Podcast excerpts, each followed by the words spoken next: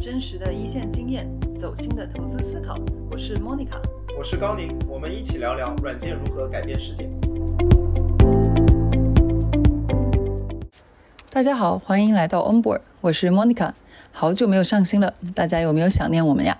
最近 AI 的进展实在是太惊人了，似乎隔几天没有个王炸的产品问世就有点不习惯。新闻看多了，自然就要有更多来自一线经验的深入思考讨论，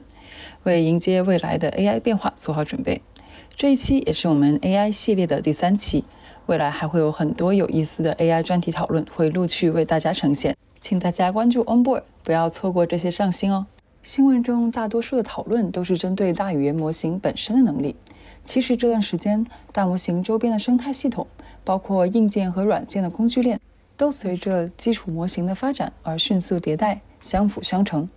这一期我们就非常荣幸地凑齐了一个精彩的组合，邀请到了在核心生态位的嘉宾，来包括来自 NVIDIA、Google Cloud、Hugging Face、Infra 从业者等等，聊一聊他们的视角看到的 AI 发展的机会、挑战与未来。这一期的讨论同样非常硬核，从芯片架构、GPU 集成管理到开发工具。甚至还聊到了 AI 的社会影响，有好几个即兴的精彩话题。术语和英文有些多，还请多包涵。在 Show Notes 中，我们会尽量为大家做好笔记。话不多说，Enjoy！之前我们很多这个深入讨论，也包括之前一期呃在 Onboard 上最受欢迎的一篇一期这个 Podcast，其实。讨论的可能都是针对这个 large language model 的能力本身，但其实我们越来越深入下去，就会发现它这个周边的这个生态系统，其实对于整个这个大语言模型的这个发展，其实都起了至关重要的这个作用。所以呢，这一期我们非常的荣幸，请到了几位在业内各个生态位中都非常重要的这个嘉宾，来给大家好好聊一聊，从他们的视角。那我们就开始了。这个一开始呢，还是老规矩哈，请大家做一个简单的自我介绍，你的背景。那么我们通常会有一个 fun fact，那今这次的 fun fact 呢，就是呃你自己 personally 呃觉得非常有意思的一个最近看到的跟大语言模型相关的一个应用啊，为什么你很喜欢？那要不我们就从今天的这个唯一一位女嘉宾来开始，呃，这个佳佳可以从你开始介绍。哎，好的，谢谢 Monica。啊，我是佳佳，呃，我现在呢是在 NVIDIA 做这个产品管理。那么我现在目前目前呢，主要其实是负责这个我们的一块产品叫做 Omniverse，我是呃负责这个对外对客户的这个呃产品管理。那么呃在之前呢，呃我主要是在这个 AI infrastructure 那边啊，在呃负责我们整个 autonomous vehicle 的所有的这个 data platform 的搭建。那么加入 NVIDIA 之前呢，我在 Cisco 替了啊不同的这个职能吧。从这个 product marketing、organization design、sales operation，我最近呢，这个发现这个呃有一个插件，就是这个呃呃 GPT-4 的一个插件是在 Expedient 上面的。我觉得这个东西这个呃特特别的好用。嗯，就原先吧，我们比如说要搜一个机票的话呢，肯定就是跑到这个网页上去。啊，这个或者你在 App 上面，那么有这个插件之后呢，我就等于就跟他说话了，我就说这是我的要求，你去帮我这个把这些东西都找出来，然后 summarize 一下，然后呢，我还要啊，比如说在那这个我飞到那之后的第二天，我就要去周边的哪一个城市要去办一个事情，所以你还要帮我这个考虑一下，哎，周边有些什么酒店啊什么的，整一个使用下来呢，这个 interface 对我来说呢是一种呃有有种革命的感觉，就像是呃从原先要用鼠标到后来有 touch screen。那么现在呢，是从原先是要去搜索，亲自的要去打一些 keywords，现在呢是这种对话式的，然后就马上就能够得到我的我想要这个可能要花半个小时一个小时才能够这个做做的这个这个筛选的一些信息，非常的方便。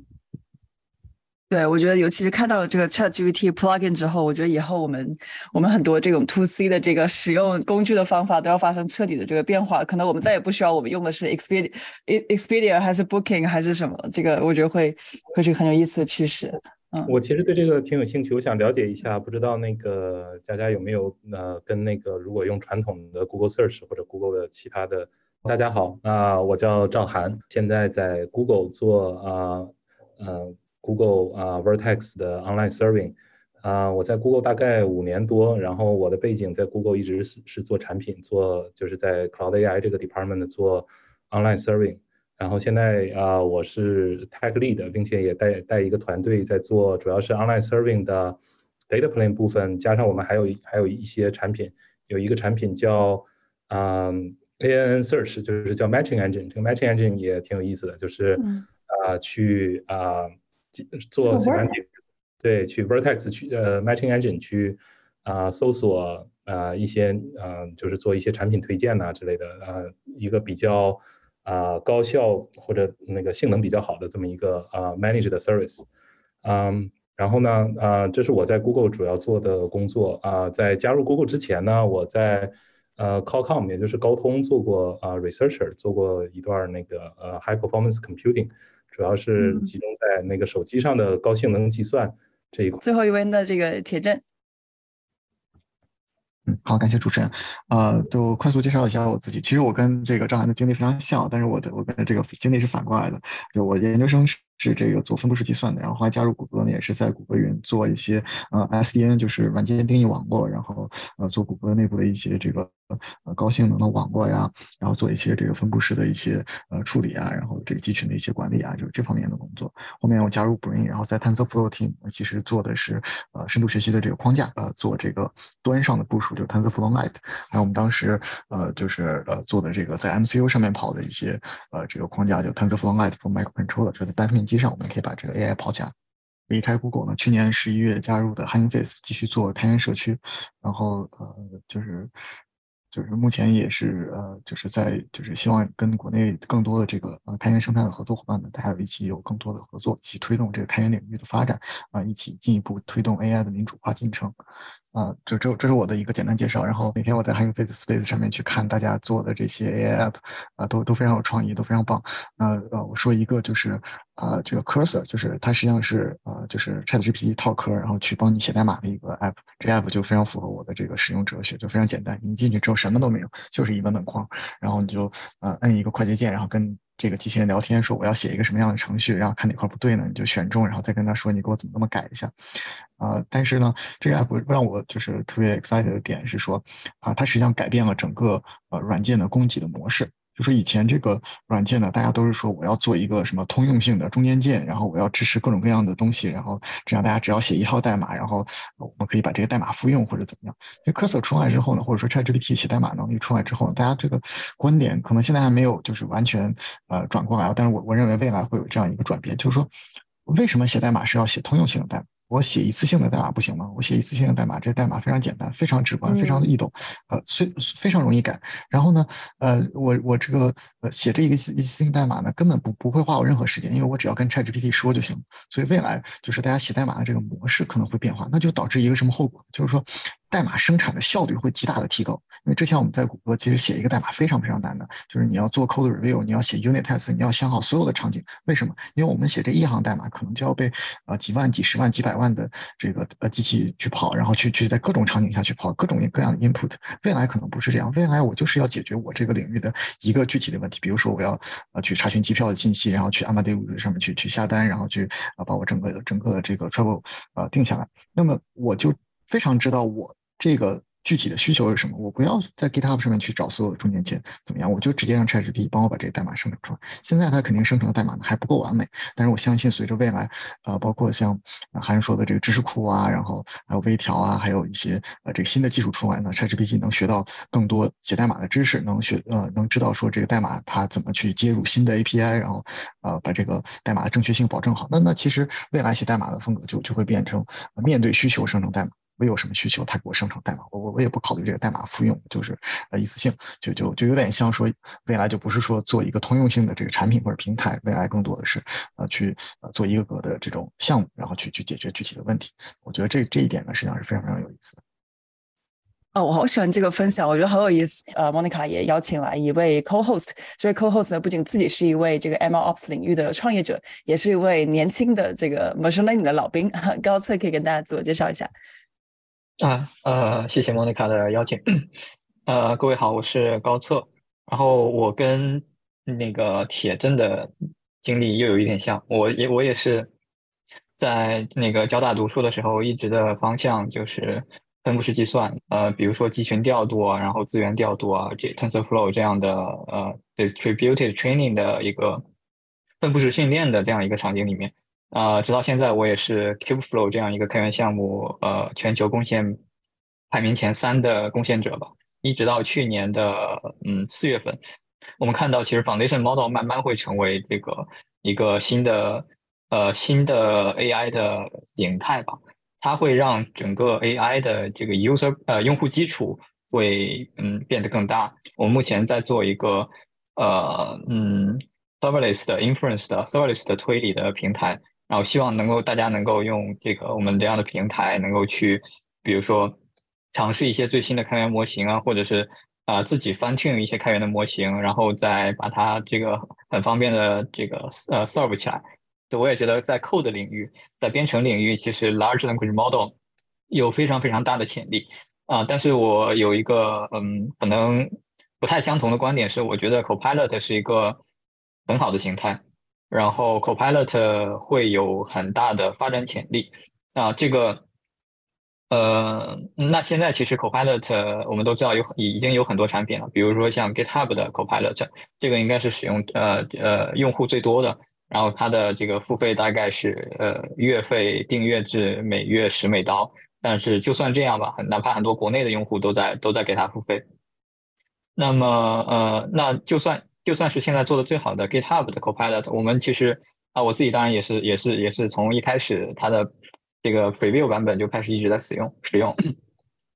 呃，从它的 Preview Preview 版本就一直在使用。不过呃。我我们其实应该能，如果是在编程编程的话，其实就能感受到它其实它的补全效果没有没有那么好，大概也就是嗯能补全百分之十到百分之二十的代码。但是比如说如果有这个呃未来有了 GPT 什么五六，那在那个时候那个 Copilot 能够满足我们，比如说补全百分之五十或者六十的代码。也就是说，当我去写代码的时候，我可能只需要写前面的百分之五十，后面剩下的百分之五十是由 Copilot 帮我写的，或者甚至就是。呃，更夸张的时候，嗯，比如说百分之七八十都是他来写，那我觉得这个体验可能就完全不一样。当然，可能可能最 最呃发展到最后，可能他最理想的体验，就像铁真说的，比如说我给一个呃 description，然后你就给我生成就完事儿了。但嗯，从这个技术发展的角度吧，无论是你的这个呃。代码质量的把控，还是你这个架构的设计，我们觉得 Copilot 会是一个相对比较长期的、长期的时间内的一个呃一个一个比较优、比较比较优秀的选择吧。所以我自己是挺看好 Copilot 这个领域，Copilot for Code 这个领域的所有的 application 的发展的。那现在其实它的补全效果还不是特别好，但是我我对这个方向我是挺看好，我我也觉得挺有信心的。而且这个方向就是不只有这个。呃，GitHub 这样的大公司的机会，它还有很多创业公司的新机会。比如说，呃，一些这个数据合规性的要求会会会导致你需要 self-host Copilot，或者你需要一个更小的模型，但是它也需要在你的这个这个公司所在的 domain 里面，它的补全效果又比较好。那这个其实我觉得这样的像 POS 的方向，我我我自己思考思考之后，我也觉得也是一个非常好的，嗯，很适合创业者的方向。对，大概是这样。哎，这个虽然这个话题不在我们原本设预设的范围内，但是我又觉得是个挺有意思的 topic。对于刚才这个这个铁证和高策聊的这个 Copilot versus 这个呃完全这个大语这个 natural language 出动的这个 coding 方式，其他几位有什么 comments 吗？我觉得两个不矛盾，两个可以同时走，因为它呃适用不同的这个呃 user segments。那么对于一部分，它可能它它要求的 code 重复使用性并不要求很高。就像其实很多这个 data scientist 写的一些 code，你说有这个就是严谨性，肯定是没有办法跟这个呃传统的用 C++ plus plus 来这个写 code 的这些 engineer 写的好。但是它解决了一个问题，它这个呃一个一个 project 做完就了事了，很很很少要重复的去使用同样的这个 code 啊，很很很严肃的一些软件，比如说用于航天航空的，像 Copilot，还有这个 AWS，前天还是昨天刚刚发布。Yeah, Code Whisperer，对这样子的一些 tool 来来帮助可能写一些更加高质量的、更加这个呃呃能够经得起这个 code review 的这样子的一些 code，我觉得两个是完全不矛盾的。嗯嗯，我我觉得将来这个 code 的生成速度肯定会大大加快，就是随着这个写 code 的这个工具的不断的发展，但是这个对 code review 就提出了更高的要求，对吧？你想，如果我们那个产生越来越多的 code，那么怎么把这些 code，这些 code 到底能不能应用到 production environment 里面？那可能很多 code 也不需要放到 production environment 里面。如果你就是想要完成一个很具体的一个一个东西，或者做一个 prototype，那你完全不需要放到 production environment 里面。但是如果放到 production environment environment 里面的话，那我觉得可能对于那个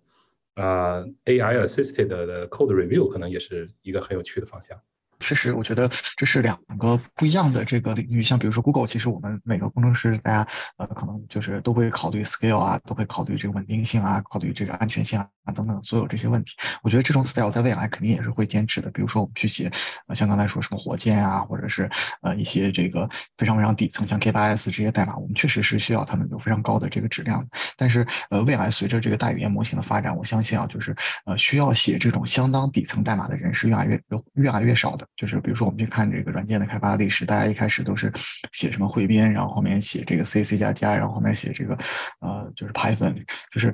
我们会发现这个两极分化的非常严重。现在还在坚持写汇编的人是非常非常少的，然后未来需要写这种非常严谨的代码的人可能也是比较少的，因为这种严谨的架构一旦做出来，它可能生命周期是几年甚至十年为单位，而且这种代码其实呃一旦你写出来就非常非常难改。比如说现在我们去改这个呃就是某某些大厂的什么 Paxos 的实现啊什么就基本上不太可能，因为整个上线的周期还有这个投入产出比是呃就是不是那么那么高的。那么就是我觉得就是写写严谨代码的这个场景肯定是会会存在的，但是它可能未来站站在整个这个呃软件生产的这个角度来看，它可能只是百分之一甚至百分之零点一的这个这个量。未来大量的都应该是基于呃 large language model 来做一些事情的这种应用型的呃这个这个呃 application。呃呃这种情况其实如果我们能够直接让 large language model 来呃生成一个代码，呃其实这个是我我个人觉得就是说这个可能市场空间会就是更大一点。然后包括刚才啊刚才说的这个。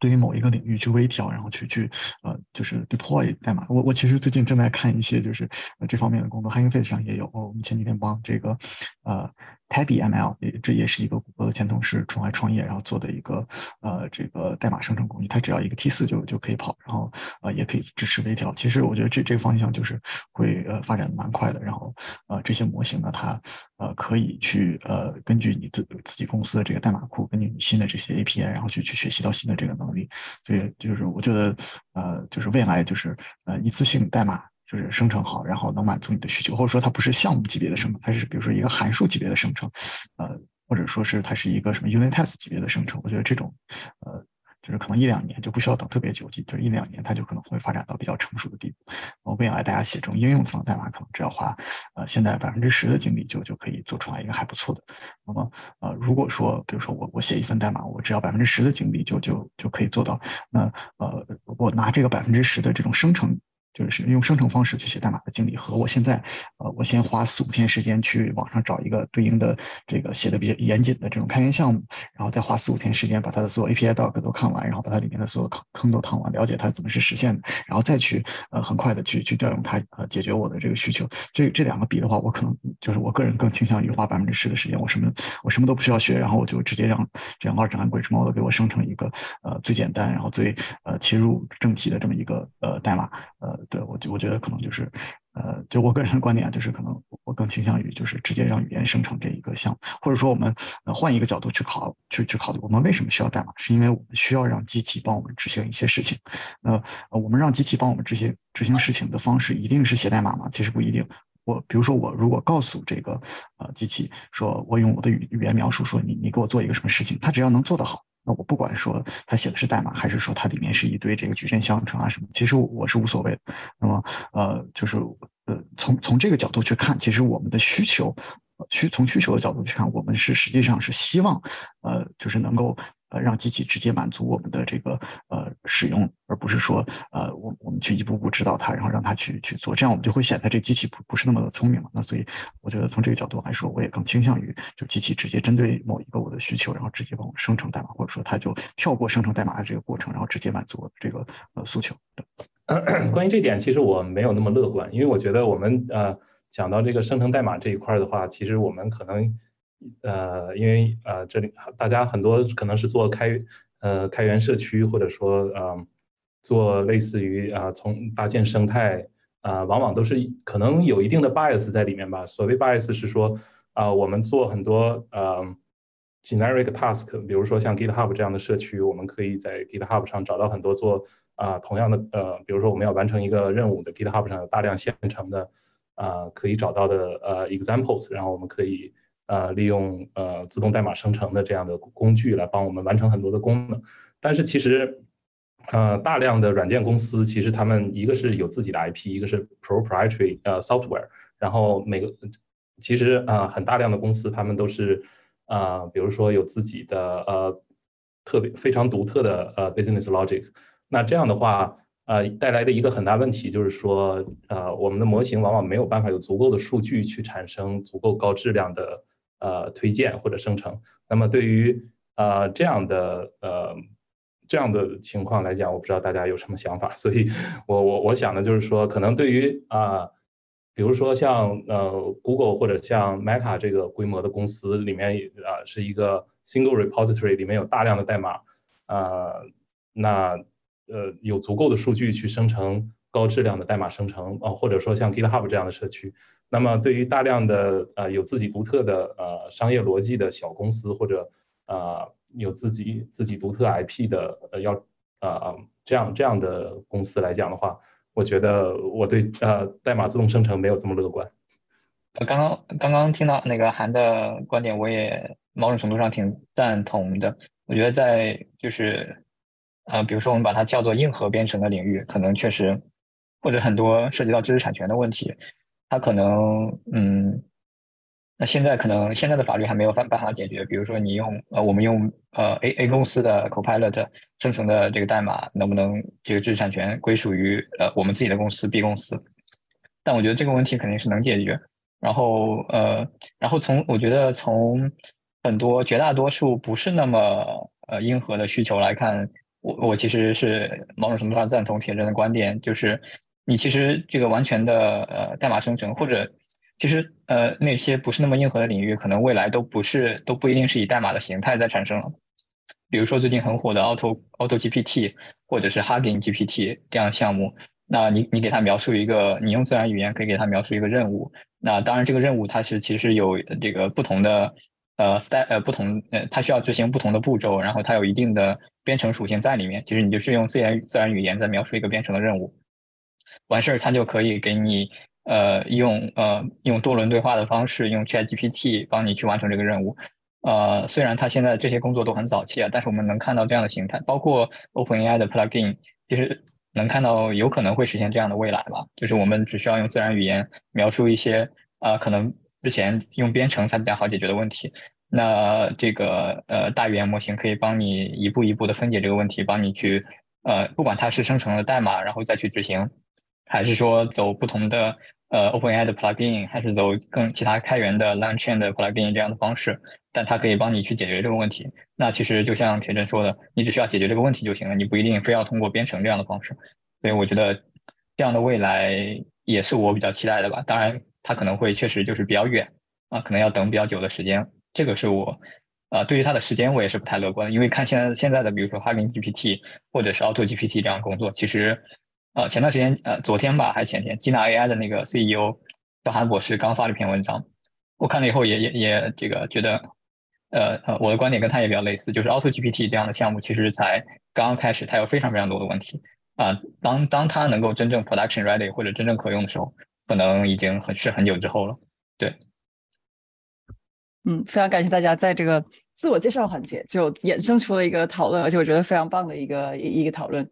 好嘞，那我们这个接下来开始我们所谓的正式的讨论。OK，啊，那作为我们这个一个影子的一个问题啊，正好呢，这个应该是上个月这个呃呃 NVIDIA GTC 二零二三发布了很多跟生成式 AI 相关的这个新技术、新产品，呃，可以大家都聊一聊，在这次的发布上啊，你你们有哪一些你们自己个人觉得非常 exciting 的一些新的这个产品？我 personally 呢，我觉得最 exciting 的应该是那个 Coolito 啊，因为这个呢就是一个典型的这个卷到天际的例子哈。这个 为什么说已经卷到天际呢？这个 Coolito 呢，首先是一个 library，嗯，那么它涵盖了一些工具，还有一些算法。那么它呢是在帮助优化一个过程，这个过程呢是在这个嗯生产芯片当中非常非常的这个 compute heavy 的一个过程。那么这个是 computational 啊 computational lithography。那么这个东西的话呢，呃，如果没有这个呃 Coolito 这个 library。而且也不不配用我们的这个 Hopper GPU 的话呢，现在这个呃，比如说台积电，它要干这件事情呢，它大概需要两个星期。那么这个它需要四万个 CPU 才能够把这个计算做完。那么这个为为啥要要这么长时间？因为这是一个非常非常的这个复杂的一个 computation process。那么它涉及到很多很多的方面，包括像这个 electro 呃 electro electromagnetic physics，还有呃包括这个 photochemistry 啊 computational geometry。啊，肯定有很多很多很多轮的这个呃 optimization，还有 distributed computing。那么这么一个复杂的这个过程，然后这个呃对于台积电来说，这个其实呃每年他这个他要经历好多好多次，因为这个一个这个 waffle 上面的话呢，他要这同一个过程他要走好多遍。嗯，那么有了这个 Coolitho 的话呢，大概他只需要这个花啊八个小时，而不是两个星期的时间能够做完。那么作为一个绿党来说呢，这个也意味着他能够这个。呃，节约很多的这个，比如说电力啊，对于我来说，这个比较环保啊，节能啊，这个，而且呢，对于你的这个 data center 里面啊，与其放四万个 CPU，你可以放只用放五百个这个 Hopper GPU，那么也节约空间，所以呢，现在是一个一个极大的一个提高啊，对于整一个这个 process 来说，而且呢，这也是属于就是用 GPU 来优化这个呃制造 GPU 的过程或者制造其他芯片的过程，所以是卷到天际，但是我我觉得比较这个。呃，比较兴奋的这样子的一个产品，我也不清楚说这个是不是那个 GTC 的一个发布，就我我我观测到这个 H 一版，就是 NVIDIA 最新的这个 GPU，呃，它带了一个光口。就是我我对这个实际上是是非常非常感兴趣的，因为呃传统上来讲，就是这个呃呃电口它其实有非常多的这个局限性，就是一个电口它可能传输距离不是特别远，所以你这个呃能耗就会呃 sorry 就是这个耗呃散热就会比较比较难做，然后呃你这个呃光呃这个电口它的这个效速度也也做不上去啊，所以我看到这 H 一百加光口，那么其实呃我在就是想哦这个老黄眼中的这个未来超级计算机的一个模式，会不会就是传说中大家呃，想象的这种就是有很多很多电的这个芯片，然后我们用这个光纤，然后把它们都连起来，然后呃，这样我们可以呃远远超过目前，比如说二百五十六个 H 一百的这个组网上限。那比如说到 H 两百或者是 H 三百，我不知道是不是这么这么命名的啊？那呃，就是呃下一代这个芯片的时候呢？可以把几几万个、几十万个这个芯片全都连在一起。那用这个光纤有个什么好处呢？就是芯片和芯片之间的这个连通的呃这个呃这个信道，它的带宽非常大，然后它的这个延迟呢也会相对来说比较低。那么可以做到一个什么呢？就是说现在呃比如说这个 A 一百还是 H 一百，它其实是没有办法放下一个呃大语言模型。大语言模型就是比如说千亿参数，它需要很多很多这个呃 GPU 才能放得下。那么它怎么办呢？它是做这个 pipeline 并行啊，然后在呃，这个一个 GPU 上面放一层，然后在下一个 GPU 上放第二层，那就导致说，如果你的传输速度就是从上一个 GPU 把这一层的结果输出输入到这个下一个 GPU 的时候，你这个传输速度赶不上 GPU 计算的话，就 GPU 在算这一层的这个这个结果，那么你就会有非常多的这个算力的浪费，就是你会发现，就是说你你这个规模大了之后，你的这个 GPU 的呃这个使用率可能只有百分之二十到百分之三十。其实你去看这个 H 一百和这个呃呃 H 八百的这个区别，其实就是它卡的也就是。这个芯片之间呃传输的这个这个这个带宽，其实这个带宽呢，相对于算力来讲，某种程度上对于对于某种这个模型，尤其是现在大语言模型是呃非常重要的一个一个一个参数。那么未来我们能够把芯片全都用光口直连的话，那么这个带宽可能是非常非常高的。那在这么一个非常高的带宽的时候，我们可能对整个网络的设计，或者说呃模型最大最大的这个模型能有多大，然后这个模型计算的这个效率。整个这些都会有非常大的颠覆性的这个呃想法，呃，其实这方面可以参考，就是 TPU 最近发的一些论文，就是他们用这个光模块或者是这个呃就是光交换机，然后呃做了很多呃这方面的呃工作。我我我个人其实也是非常感兴趣这个领域，我我认为说呃 H 一百这次加光口其实是就是呃非常好的一个呃就是展现了一个非常好的这个前景。那么未来我们会看到这方面有更多革命性的创新，这我是非常感兴趣的。对。呀，我刚想说，TPU 呃 V4 就是也也刚刚发布的，它其实是用了这个 optical circuit switches 的，啊，确实这个能够这个对这个 data transfer 上面的这个速度是可以加快很多，而且呢也也很节能，对吧？用用光跑比用电跑要节能的多。这那在这整个 data center 作为制冷啊，还有这个呃呃，更不要说连接这个几颗几几万颗几千颗的这个 GPU 或者啊 TPU in that case。啊，这确实是一个一个一个极大的进步。哎，你还挺关注这个事情的，看得出来。啊，因为刚才正好聊到这个 H 一百嘛，其实呃，包括最近这个呃 AWS，包括这 TPU，然后包括这个最近 AWS 发布的这个新的这个 EC2 instance，大家都号称自己的这个呃芯片针对呃这个生成式 AI 做了一些优化。佳佳可否给大家这个做一个简单的一科普？就从芯片角度来说，或者说什么是一个对对这个的生成式 AI 的优化？是是是，就我们最新的这个呃。应该是 H one hundred 啊，这个如果是在某一些国家的话呢，我们有 H eight hundred。那么这个区别呢，就是刚才铁真这个指出来的，那其实就是这个 data transfer 速度上面啊，减到原先的，比如说三分之一、三分之二或者一半儿啊。那么这个呃，相比上一代是两千二零年推出的 A one hundred。呃来说呢，在最针对这个大语言模型吧，我们就先说针对大语言模型有一些什么样的一些个一些个提高呢？那么其实我们这次是加了一个东西，叫做 transfer transformer engine。那么这个 transformer engine 呢，并不是一个一个一个硬件的模块，它其实是是一还是一层软件，但是加在我们的这个 ten tensor core 上面。那么它干的一件事情呢，就是嗯。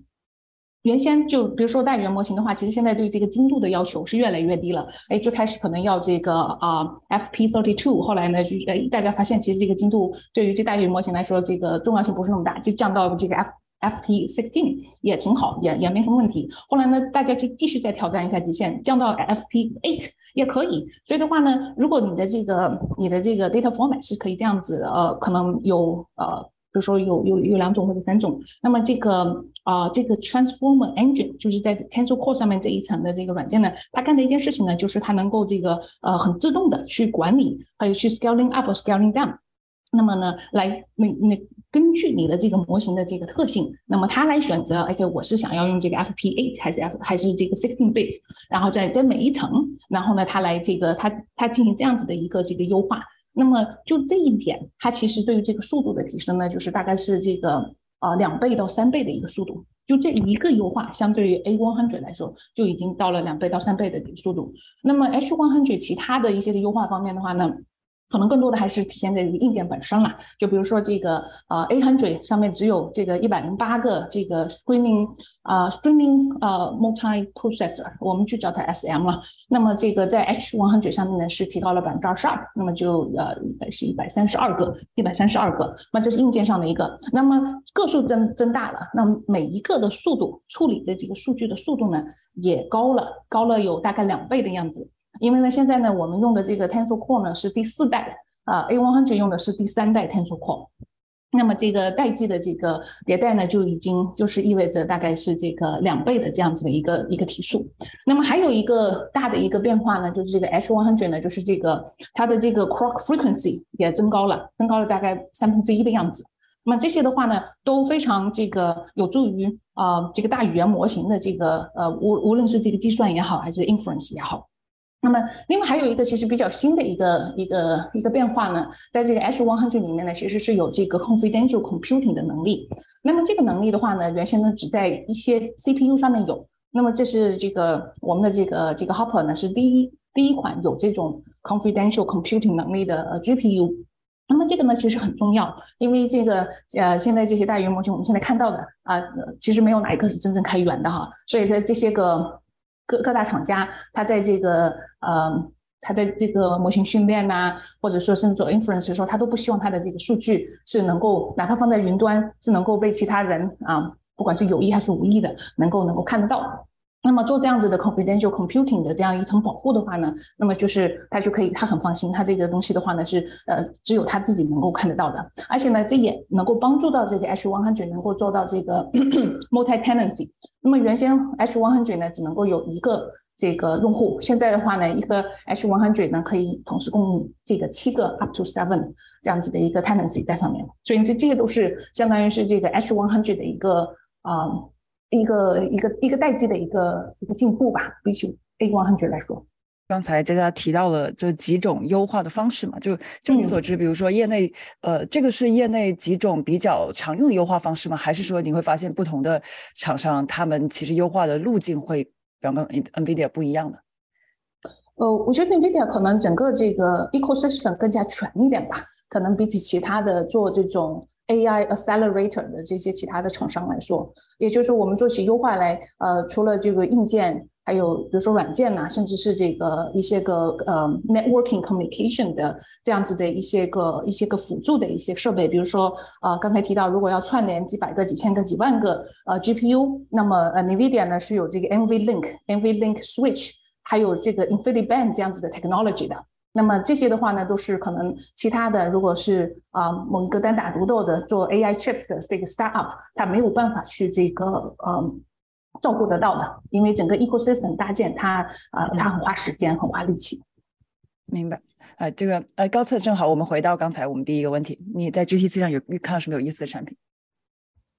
对，其实刚刚已经 聊了蛮多了。我额外关注的一个点是关于 NVIDIA 呃第一块 CPU 的发布，就 NVIDIA 在应该是在 GTC 今年的 GTC 吧，啊，发布了那 Grace CPU，然后。其实越来越感觉 NVIDIA 有点像这个 AI 领域的苹果吧，或者说，呃，服务器领域的苹果吧。啊，它除了有自己的 GPU，也有了自己的网卡，通过无论是通过收购啊，或者其他的方式，也有了自己的，呃，自己的这个 DPU。反正搞了一圈下来，现在又把这个又基于 ARM 做了自己的 CPU。呃，这一整套生态，包括刚刚那个。提到的软件的生态，其实结合在一起，感觉 NVIDIA 是一个非常有潜力的，这个在服务器领域未来会非常非常有潜力吧。虽然我还没有没有办法试试一下这个 Grace，当然它现在应该也还没有没有不知道有没有流片，但我是觉得这个它的 CPU 非常非常有潜力啊。它它里面做了非常非常多很有意思的功能，比如说。呃，它能够去跟呃 GPU 做一个很好的 integrate，并且它还支持 NVLink，这些 feature 都蛮有吸引力的。嗯，刚才其实佳佳也提到了一个问题，就是怎么去管理这个大规模的这个 GPU 的集群，到底有哪一些看到我们看到一些难度，尤其是在训练大语言模型这种呃超大参数的这种环境下。那么我这个有限的了解啊，是这个在这个，因为其实他们还还真的不太 open 啊，很多的数据的话，这个大家可能也都。很难找得到一些比较官方的，就是 OpenAI 并没有谈的太多，反倒是 Microsoft 在有几次这个跟他的这个 AI infra 呃 infra team 跟他们聊起来，他们有一些有一些官方的一些数据，比如说呃这个 GPT three 最开始的时候其实是用的这个 V one hundred 这个做的 training，V one hundred 的话现在是从我们现在看起来是两代以前的这个 GPU 了，那么它的这个呃 GPT three point five 的话呢是用的是这个。呃，three 呃 three point five 也是用的 V one hundred，然后 GPT four 呢是用的这个 A one hundred train 的。那么 A 我 A 这个 A one hundred 它当时是用了一万个，据这个 Azure 自己说的，用了一万个。那么这个 Azure 的话呢，呃，它呃。他们当时其实是花了很大的力气去这个打打造这样子的一个，你可以说它是一个，它其实是一个一个巨型的一个 super computer 了。那么它呃，当时呢，他们其实还是主要依靠的是这个 message passing interface 来做这些个这几这这这个几千颗啊一万颗的这个 GPU 之间的这样子的一个啊，相当于一个 communication 啊，呃，这个还有这个这个 data transfer。那么 NVLink 当时呢还在这个研发过程当中，所以呢当时是没有用上这个 NVLink，现在在用了。现在做 inference 的时候是在用 NVLink。那么 InfiniBand 就是呃呃刚才有有提到，就是像是这个 NVIDIA 收购的一个这个呃一个以色列公司他们做的一个产品。那么这个的话呢，也是这个其实是在这个 supercomputer 领域非常非常这个常见的啊一种这个连接大型的这个呃大型的这个 nodes 的这样子的一一一一个一个相当于是一个啊一个 standard 吧。那么这个它特别呃呃，因为它因为整个这个 InfiniBand 连出来的是呃，根据这个 Microsoft 透露的信息呢，是它是一个 Big factory 的这样子的一个 topology。那么这种 topology 的话，现在在这个 supercomputer 领域呢也是非常非常这个通用的。那么它非常呃，它作为做这种 Fourier transfer computation 是很快的，所以的话呢，跟这个 GPU 呢会有很多的共通性啊。那么这些呢是我呃也是其实也是通过一些个官方的一些报道了解到。啊阿朔针对这个 OpenAI 是怎么样去这个连接着这个呃上万颗的呃呃 GPU 的？但是通过其他的一些了解呢，我会发现其实这里面有很多的这些个，我为什么当年这个呃 Azure 专门成立了一个项目组来解决这个问题呢？其实里面很多很多的很多的一些障碍哈，障碍包括就是诶提到有好几次的就是这个。啊，这些个 GPU，它如果它要去做大型的这种冗长的这些个呃这些训练的话呢，其实 GPU 的这个呃所有的资源呢是要全部要 gain schedule 的。但是其他的那些辅助资源，比如说 CPU 的资源呢，它又是 fungible 的，所以在这个问题上，有时候解决起来是比较麻烦的。然后我还了解到呢，就是呃，有些公司，阿修肯定也是包括在内，它可能它有好几代的这种 GPU 啊，它不见得说这一清一色都是 A100，清一色都是 V100 来做一个这种大的这个模型的训练。所以的话呢，这些个 cluster 是这个呃，它是抑抑制的。那怎么样去能够？那抑制就证明，这就说明了这些个 GPU 呢，它可能它的 performance 差异是很大的。那么你要怎么样去能够呃调节这种这种有差异的这些个 GPU，然后让到你的这个 training job 能够很很 smooth 的就 go through 所有的这些 GPU，那这也是他们的一个难点。那么还有一个难点的话呢，就是 elasticity 了，这是一定的，因为这个啊。这个这个这个，它它这一点的话，其实跟这个 big data 的呃有点区别啊。作为这个作为要训练一个大的模型，它的这个 elasticity 的话呢，呃，就 Microsoft 其实有一个新的东西，他们把它叫做 Singularity 啊，觉得这个名字很酷啊，Microsoft Singularity。那么他们干的一件事情呢，它它不去微调那些个 hyperparameter，相反呢，它其实是这个，它它它就是设很多的这种 checkpointing strategy，然后呢，它作为这个。Replica splicing，然后来把这些个呃，把这就是能够固定整一个这个呃这个 training job 的这个 statistical efficiency，然后根据这样子的一些个做法呢，它能够保证呃或者尽可能的保证这这个一万颗的这个 GPU 能够这个呃它的这个呃它的这个比如说 scale up scale down 这也是比较顺畅的，这些都是我的一些。粗浅的了解，很很很想听一下在座的一些啊专家级的这种 distributor distributing computing 的专家，嗯，聊这个问题。赵涵，你们的团队正好在 serving 这一块，可否就分享一下这个 Google 的一些经验？嗯，好的。那个，我觉得刚才佳佳说的很多就呃都很好，也很就是说的也很在点儿，就是啊对 GPU 的确实有很多的呃挑战吧，就是啊主要是说。GPU 相对相对于 CPU 来讲，还是个比较 heavy weight 的这么一个 resource，对吧？所以，呃，对于 GPU 来讲，主要是我觉得有几个挑战，像刚才说的一些异构的调度啊，啊啊，CPU 和 GPU 之间的通信呢，我觉得都是一些比较啊常见的问题。还有还有一些就是从啊分布式计算的角度考虑，那肯定有很多啊。生产上的问题，比如说呃这个 reliability 的问题，比如说啊怎么有效的利用 GPU？如果 GPU 那在 GPU 只是硬件，那么在硬件之上，我们一般都是啊由 cluster 来控制，在 container 或者在 pod 这个级别，那么有 Kubernetes 对吧？然后那那么 GPU 在如果把它比如说重启啊，还是相对比较 expensive 的，因为你重启以后，你可能你要装 driver，你要重新做很多东西。那么你对 auto scaling 的话，嗯，提出的很多啊，就提出很多挑战吧。另外一点就是，怎么样去有效的利用 GPU 的资源，往往是确实是 GPU 的资源啊，没有在大规模的 training 呃，或者就是说 training inference 啊，训练和推理当中都没有获得特别有效的啊资源的利用，那么可能相对的利用率比较低。那么这里面呢，就涉及到不光是硬件层面，在软件层面涉及到。具体训练和推理中的一些很具体的一些算法是层层面上的优化，比如说一些啊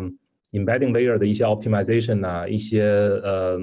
呃 GPU 上，比如说有的时候有有一些啊训练的步骤会有 hot spotting 的问题，那么怎么去做呃 load balancing，对吧？这都是这都是一些很具体的问题。再有一个就是说 CPU 和 GPU 之间这个呃包括。啊，往往数据的传输是一个很大的呃瓶颈吧。那么就是说，怎么样去啊，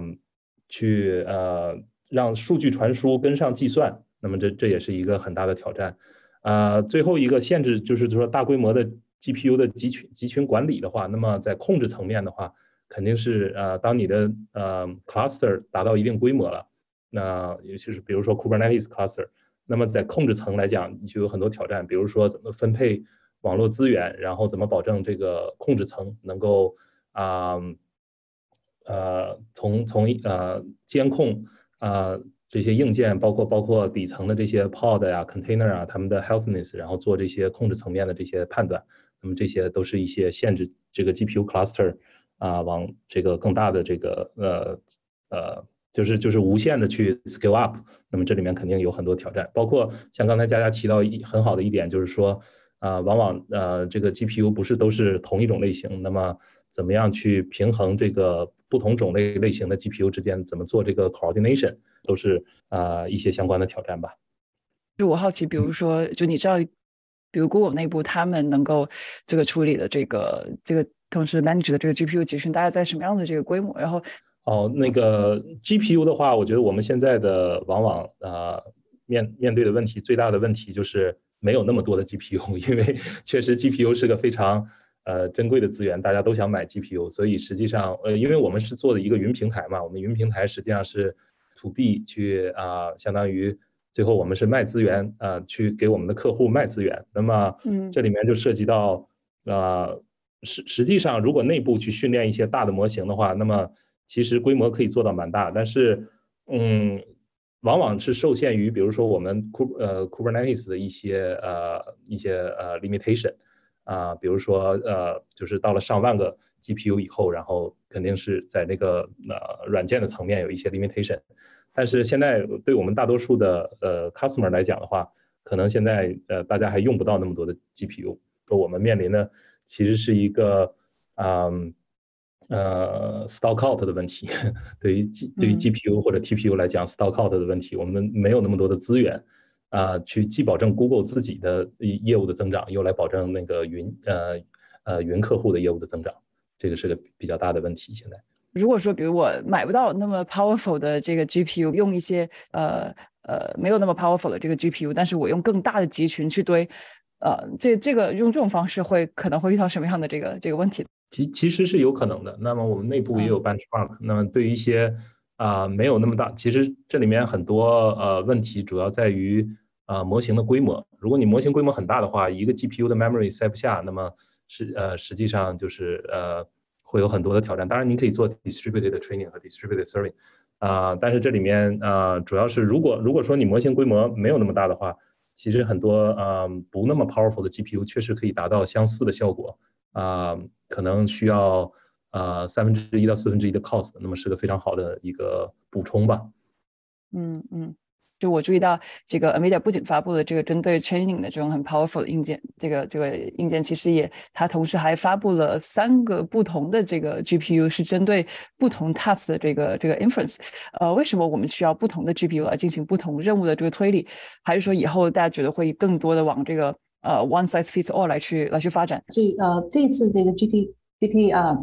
GTC 呢是发布了四款这个呃针对这个不同的 task 的呃 inference 的 GPU。那么第一个呢是 L4，L4 呢是专门做这个 AI，也不能说专门，这是一个错误的用词，就是它比较的就做 AI。Video 方面是比较强，那么这一块呢，其实也是这个呃，Google Cloud Platform 实际上是我们的这个最早的一个这个 CSP 客户啊。Google 这个呃会向这个呃 Cloud 啊用户呢会提供这个 L4 的这一款 GPU。那么它的这个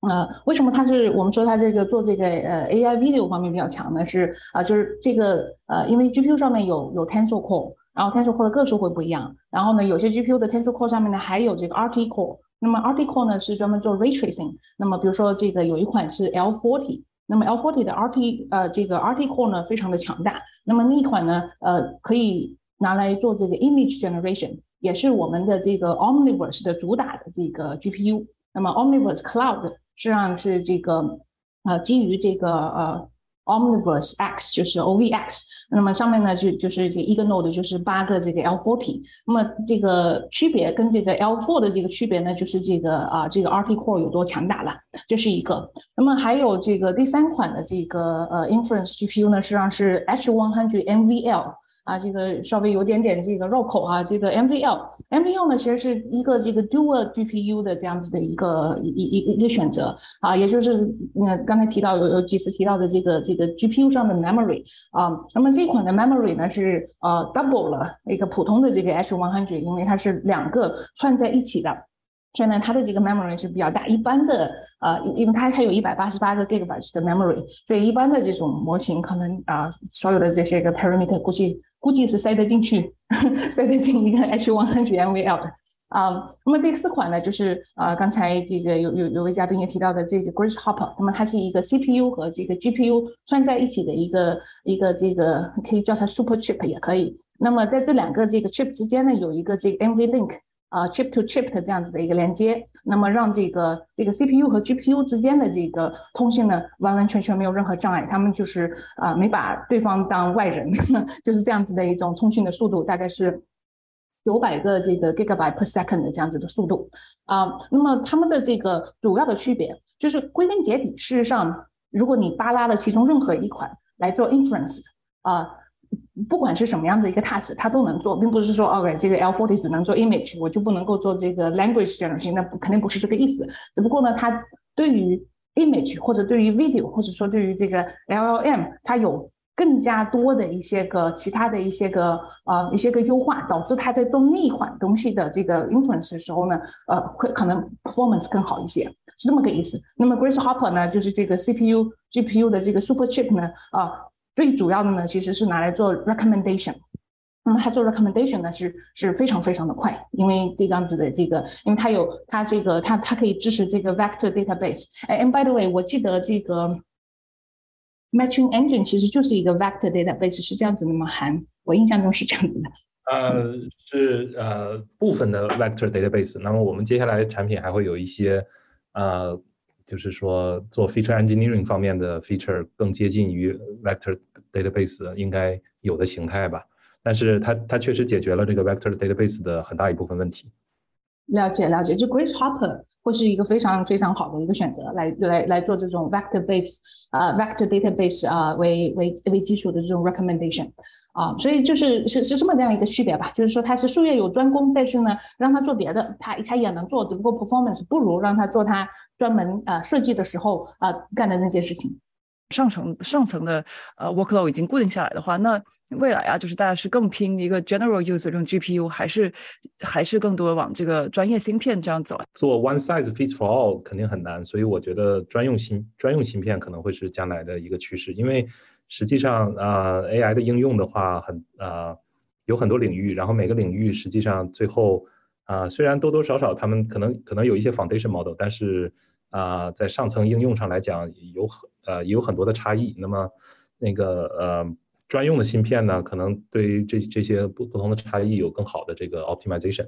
嗯，好，这个硬件似乎就要越来越 powerful。呃，代语模型的这个开源社区都会注意到，尤其呃，其实大家都比方说，包括 Sanford 的这个 Apaca 呀，然后这个呃 Google 的这个 Chinchilla，还有最近一些什么 Vin Vincula 啊，就各种这个驼类动物的这个命名的这个项目，其实都在把这个模型的这个训练和部署成本降低，用几十万美金我就可以。可能就可以做到像这个 GPT 这个 three or three point five 这种模型层面上的一些优化，能够带来的这个成本的这个下降。到底它这个边界在在哪里？因为我们看到说，哎，这个 Chat GPT 这个 API 对吧？一拿出来发现比之前 GPT 的这个 API 下降了百分之九十。那到底这个边界在哪？未来这个成本是否还会成为一个这个？呃，这个桎梏呢？嗯，了解，感谢。呃，对，我觉得其实这个这问题就是呃，分成几个，我我尝试就是分解一下。第一个就是说，呃，未来这个模型它。随着这些开源这些东西去发展，那么我们是不是就可以呃就不用 ChatGPT，我们可以有这 in-house 的模型？这里就是我所我大胆就是抛一个我的看法啊，因为我们发现其实 ChatGPT 出现到现在其实也就半年多一点的时间，然后这个呃整个开源界呢其实呃就是这个驼背动物还有包括国内 ChatGPT 啊，还有 RWKV 这些项目进展都非常非常快，所以我就是呃。大胆抛一个我的看法，我觉得今年开源界应该能搞出来差不多 ChatGPT 三点五水平的一个产品。那么，呃，其实对于很多应用场景来讲，呃，这个 GPT 三点五的这个中文水平其实已经很可以了。就是我们不一定说所有的场景都需要特别强的这个总结能力，呃，非常强的这种涌现能力，然后拿到这个 G GPT 四甚至未来 GPT 五这个水平才能做产品。GPT 三点五其实已经可以做很多产品了。所以我我在猜啊，就是呃，如果是这样的话，那么啊，这个技术很快就会扩散。那每一家呢，可能都会针对自己的应用场景去微调一个这个开源的模型。其实你看，昨天 AWS 发布的这个呃产品，它已经把这个东西当成一个 service，就这这已经没有什么技术门槛了。只要你这些厂商能够出数据，它就能给你出一个模型，然后你就可以在自己的私有场景去部署。你想部署多少就部署多少，你想要开多少 QPS 就开多少 QPS，你想要怎么玩就怎么玩。这实际上是比呃就是调查 GPT API 的这个方式呢，对于大厂来讲其实是更友好的。就这是第一个。然后第二个是说，呃，这个成本会下降到什么样的程度？就是说现在，呃，就是就是 ChatGPT 最早出来的时候，大家都说啊，这个 token 怎么卖的这么便宜？就是大家去想说，你用这么多卡，然后去跑这个推理，然后呃，这个这个成本就是应该是很高的。其实后来我们也发现，呃，这个 ChatGPT、OpenAI 他们做了非常多的优化，然后导致说它的这个成本相对于我们想象的，其实还是下降了不少，但是其实还是很高。那未来是不是还有进一步下降的这个潜力？我觉得是有的，就是包括呃我们 GPU，就像我大家介绍的这个 GPU 上面的一些进化有，TPU 上面一些进化。那么随着芯片越来越呃适应这个大模型的这个 workload，随着芯片能够不断的去。增加它的算力，然后呃降低它的成成本，降低它的能耗。那么呃这个未来这种推理的成本还会再下降。那呃我我这里还有一个就是非常大胆的就是预言啊，就是我认为呃就是推理这一边，就未来很有可能出现一个就是板卡级交付的呃这种呃推理的这个东西，就是说它可能不是一块芯片上面去跑大模型，它可能是一个板卡，然后它上面有一些 SRM 啊，有一些这个东西，然后放在一起，然后你只要给它发一个信号，它就能把这个结果给你吐出来，然后。这种板卡级的产品呢，它可以未来接到我们智能家居，接到我们什么天猫精灵，接到呃这个我们个人电脑上面，然后它可以在离线做一些呃相对来讲比较小规模的一种推，比如说现在我们看到 Chat G M G M 六 B 还有 Adaptive 这个十四 B，其实这个效果都非常不错。那这种产品如果能够离线的去跑的话，啊，那么跑在我们的端上，呃，其实呃这种应用场景想象力是是非常大的，而且它的成本也会变得非常非常可负担，因为你不需要网络，然后你不需要去根据这个 token 长度去去呃花这个钱，你就相当于是一次性的付费啊，然后就拥有呃拥有永久的拥有了这样的能力。对，这是我我的就是呃两方面的看法。我们现在看到，比如说这个种驼类项目的这个优化，大家现在有哪几种呃比较主流的这个路径？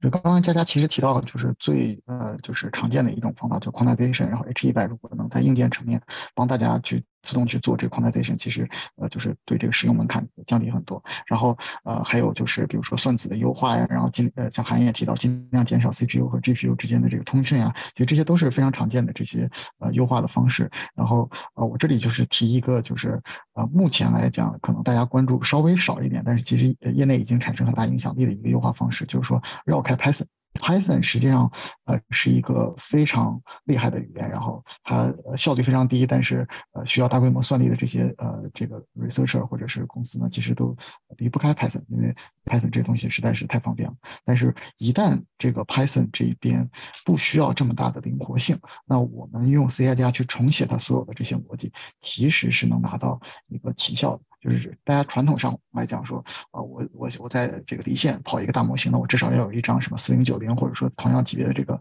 呃这个显卡才能做。但是呢，就是有一些实验人他把整个模型用 C 加加去重写，然后就只用 CPU，还有 Intel 或者是 ARM 芯片上一些呃四比特的优化，然后做一些这个 CMD 的这个指令，它可以在不用 GPU 的情况下达到和 GPU 差不多的一个效果。比如说一个 token 是五十毫秒，那么这种场景是完全可以呃支持离线场景去去用的，而且这个方向还有更多优化的这个空间，就这只是刚刚开始，那么未来我们其实会看到有非常多的这个。东西一旦说这个模型这边，我们认为它已经演进到一个呃不是那么需要可扩展性的这个阶段，那么大家就尝试用 Rust 用 C 加加呀，然后用各种魔改的方式去去把它重写，然后提高它的速度。那么呃最后我们可能可以看到，就是至少在推理端，就是还会有一个数量级别的这个呃推理成本的下降。Vertex 的团队在这个降低整个链路这个成本上有哪些尝试可以跟大家介绍一下？现在业界的一个比较普遍的做法，往往不是说一个模型主打全部，对吧？呃，往往是一个 hybrid 的模型。这个就是说有一个不那么 expensive 的模型去处理大部分的啊呃大部分的请求，然后有那么一个贵的模型去处理一些很难处理的请求，然后实际上最后的啊形成的这么一个架构是啊可能就是啊平摊下来，那么最后的 cost 会降低。至于说将来这个成本下降的边界在哪里，我觉得现在。呃，谁也不知道这个这个确实是一个很难的问题，但是短期之内确实在软件层面上可以做很多的优化。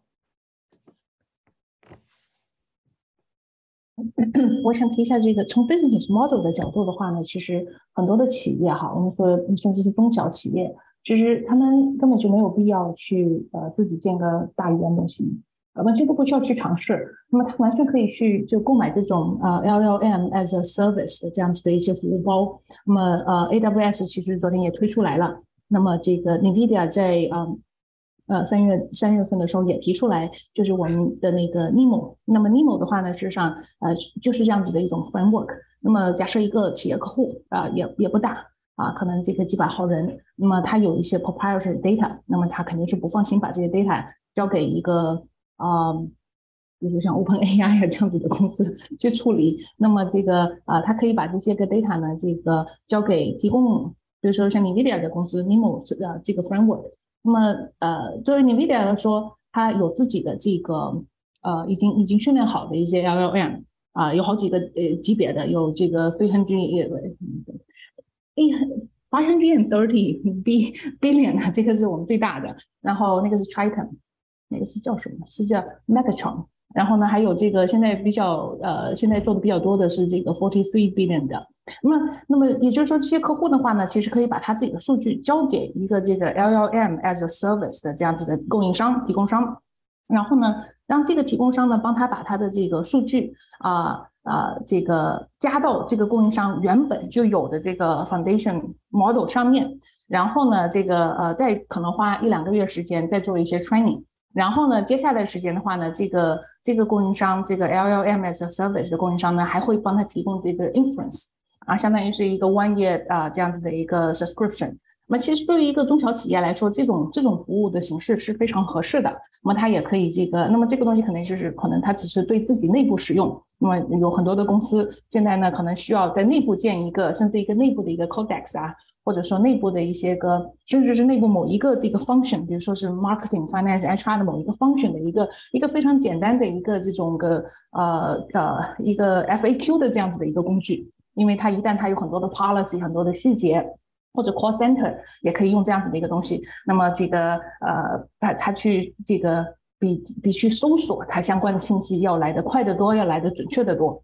那其实这是这个这个 business model 的话呢，其实对中小企业来说，我觉得是是很值得去这个考虑的。没有必要自己从从零开始去建一个 model，也根本不需要花花精力去找一些 open source 的东西，然后自己拼凑出来一个小型驼类动物。刚刚佳佳说的其实是代表很多厂商的这么一个诉求，然后开源这边也有很多诉求。其实现在我们说这个生成式 AI 是 AI 二点零的时代，但实际上。我们面临的很多问题，在 AI 一点零时代已经完全就存在了。比如说当年，呃，我是要自己训练一个什么呃 ResNet，然后去做一些，比如说呃视觉场景的这个任务，我是自己训练呢，用开源去堆呢，还是我去买人家一个 service？这个每个厂商根据他自己的这个背景，他都有不同的这个诉求。那比如说一些厂商，他比如说他是什么制药啊、银行啊，他对这个 privacy 啊什么的，就就呃非常就是有非常高的要求。他的数据不仅不能跨境，还不能出机房。那这种场场景，他一定是要有一些自研的能力，或者说一些。完全隔离外网的方式，能够呃在他们机房里完成训练和部署的这种东西的。那还有一些场景呢，它可能这些公司它没有那么在意，它不介意说它把这个 request 发到这个呃别人的 server 里面去去做一些东西。尤其是现在新的这个 startup，它。呃，这个叫 AI 这个这个领域，这个非常卷，然后流量非常大，但是呃，这个呃时间也非常的重要，timing 非常的重要，所以他们要赶紧把这个产品做出来。那这种它其实是呃直接就是调用人家现成的 API，在上面加一点点能力，先把这个呃客流就是这个知名度打起来，呃提供一些价值。我觉得这个对他们来讲可能是呃更有吸引力的。然后还有一些公司呢，它可能是说呃就是比如说大家去玩一玩，或者说呃他们公司就是也要培养一些呃自己研发的这个这个能力，不然后面就。逐渐掉队了，那他们可能会啊在开源上去发力，然后去不停的去啊做一些开源的贡献啊，我觉得这些就是都都是有的，就是完全是根据这个呃客户。啊，他们针对自己的情况去呃判断，去呃去这个呃去选择的。那呃像比如说佳佳刚才提到这种就是比较具体的商业服务，那我觉得很多公司其实是有这样的需求，他没有这种自研的能力，或者说他不愿意在这个上面去投入，那找一个呃给他能做非常好服务、贴身服务的这种呃这个 to B 的企业啊，帮他把这些事情都搞定，那他来对他来讲实际上是非常简单，然后也非常呃就是呃呃就是容易容易选择的一种路径吧。呃，确实是我们就是做这个，呃，帮助客户在 Google 这个云的这个平台上去 host 自己的模型。那么这个 host 的模型呢，现在确实也有很多的呃 enterprise customer 在我们这上啊，各行各业都有吧。啊，主要是嗯用 Vertex AI 这个平台去呃，不光是 host 的模型，往往涉及到整个呃 AI 的一整个生态系统，包括啊啊像啊训练和啊推理都只是一些比较核心的功能，但是往往围绕着这这个周边有很多很多从一开始的这个呃数据的清洗到这个啊 feature 的准备，然后啊包括你的呃数据质量的呃这种呃监测。啊，包括啊模型的质量的解释，种种种种，那都是啊，我们是希望提供一整套这个生态系统，去帮助呃客户去能够啊满足各种各样的呃就是 deploy 模型的需求。那么这个这个呃，包括企业级用户他们有很多自己的需求，包括啊比如说像这个 compliance 方面的需求。那么呃比如说数据啊只能存在于呃。某一个 region 呢，呃，包括呃有一些呃 security 方面的需求，那么往往这些都是这个云厂商希望能够帮客户去解决，然后去呃这样的话就是相当于一个 turnkey 的 solution，一个 full fully managed 的 solution，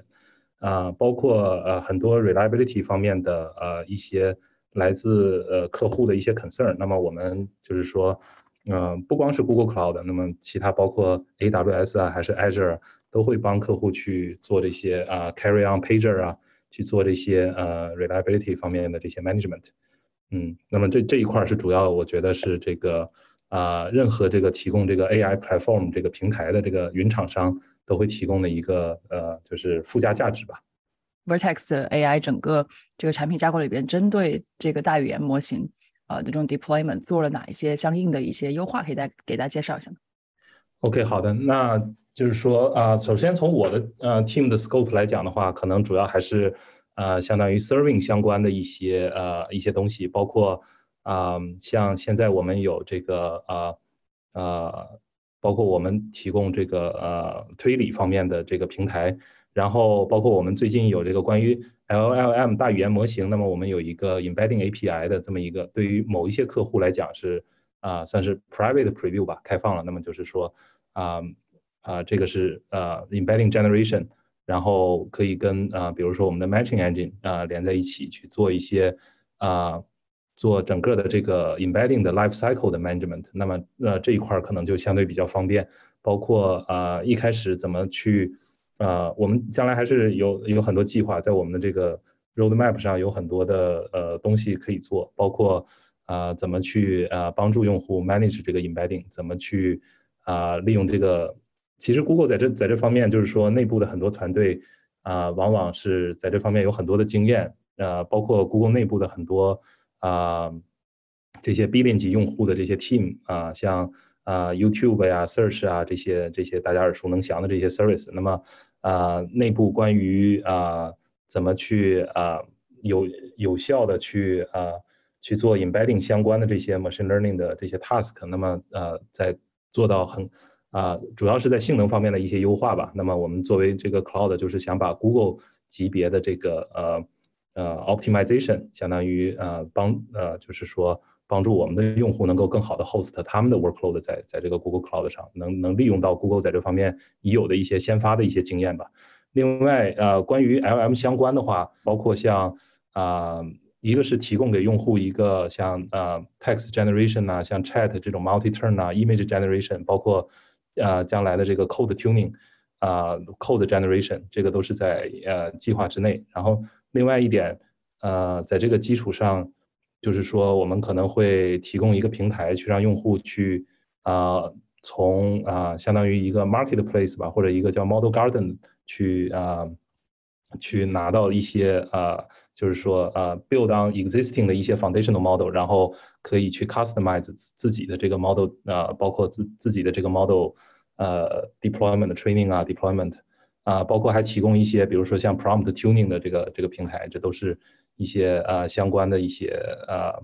呃计划吧。如果说以后呃 AI 应用更多是基于这个呃大模型来去做，那对于我们传统的这个 MLOps 的工具链有哪一些这个影响？嗯，首先从整个 LM 呃 MLOps 的这个上一代产品来看，基本上，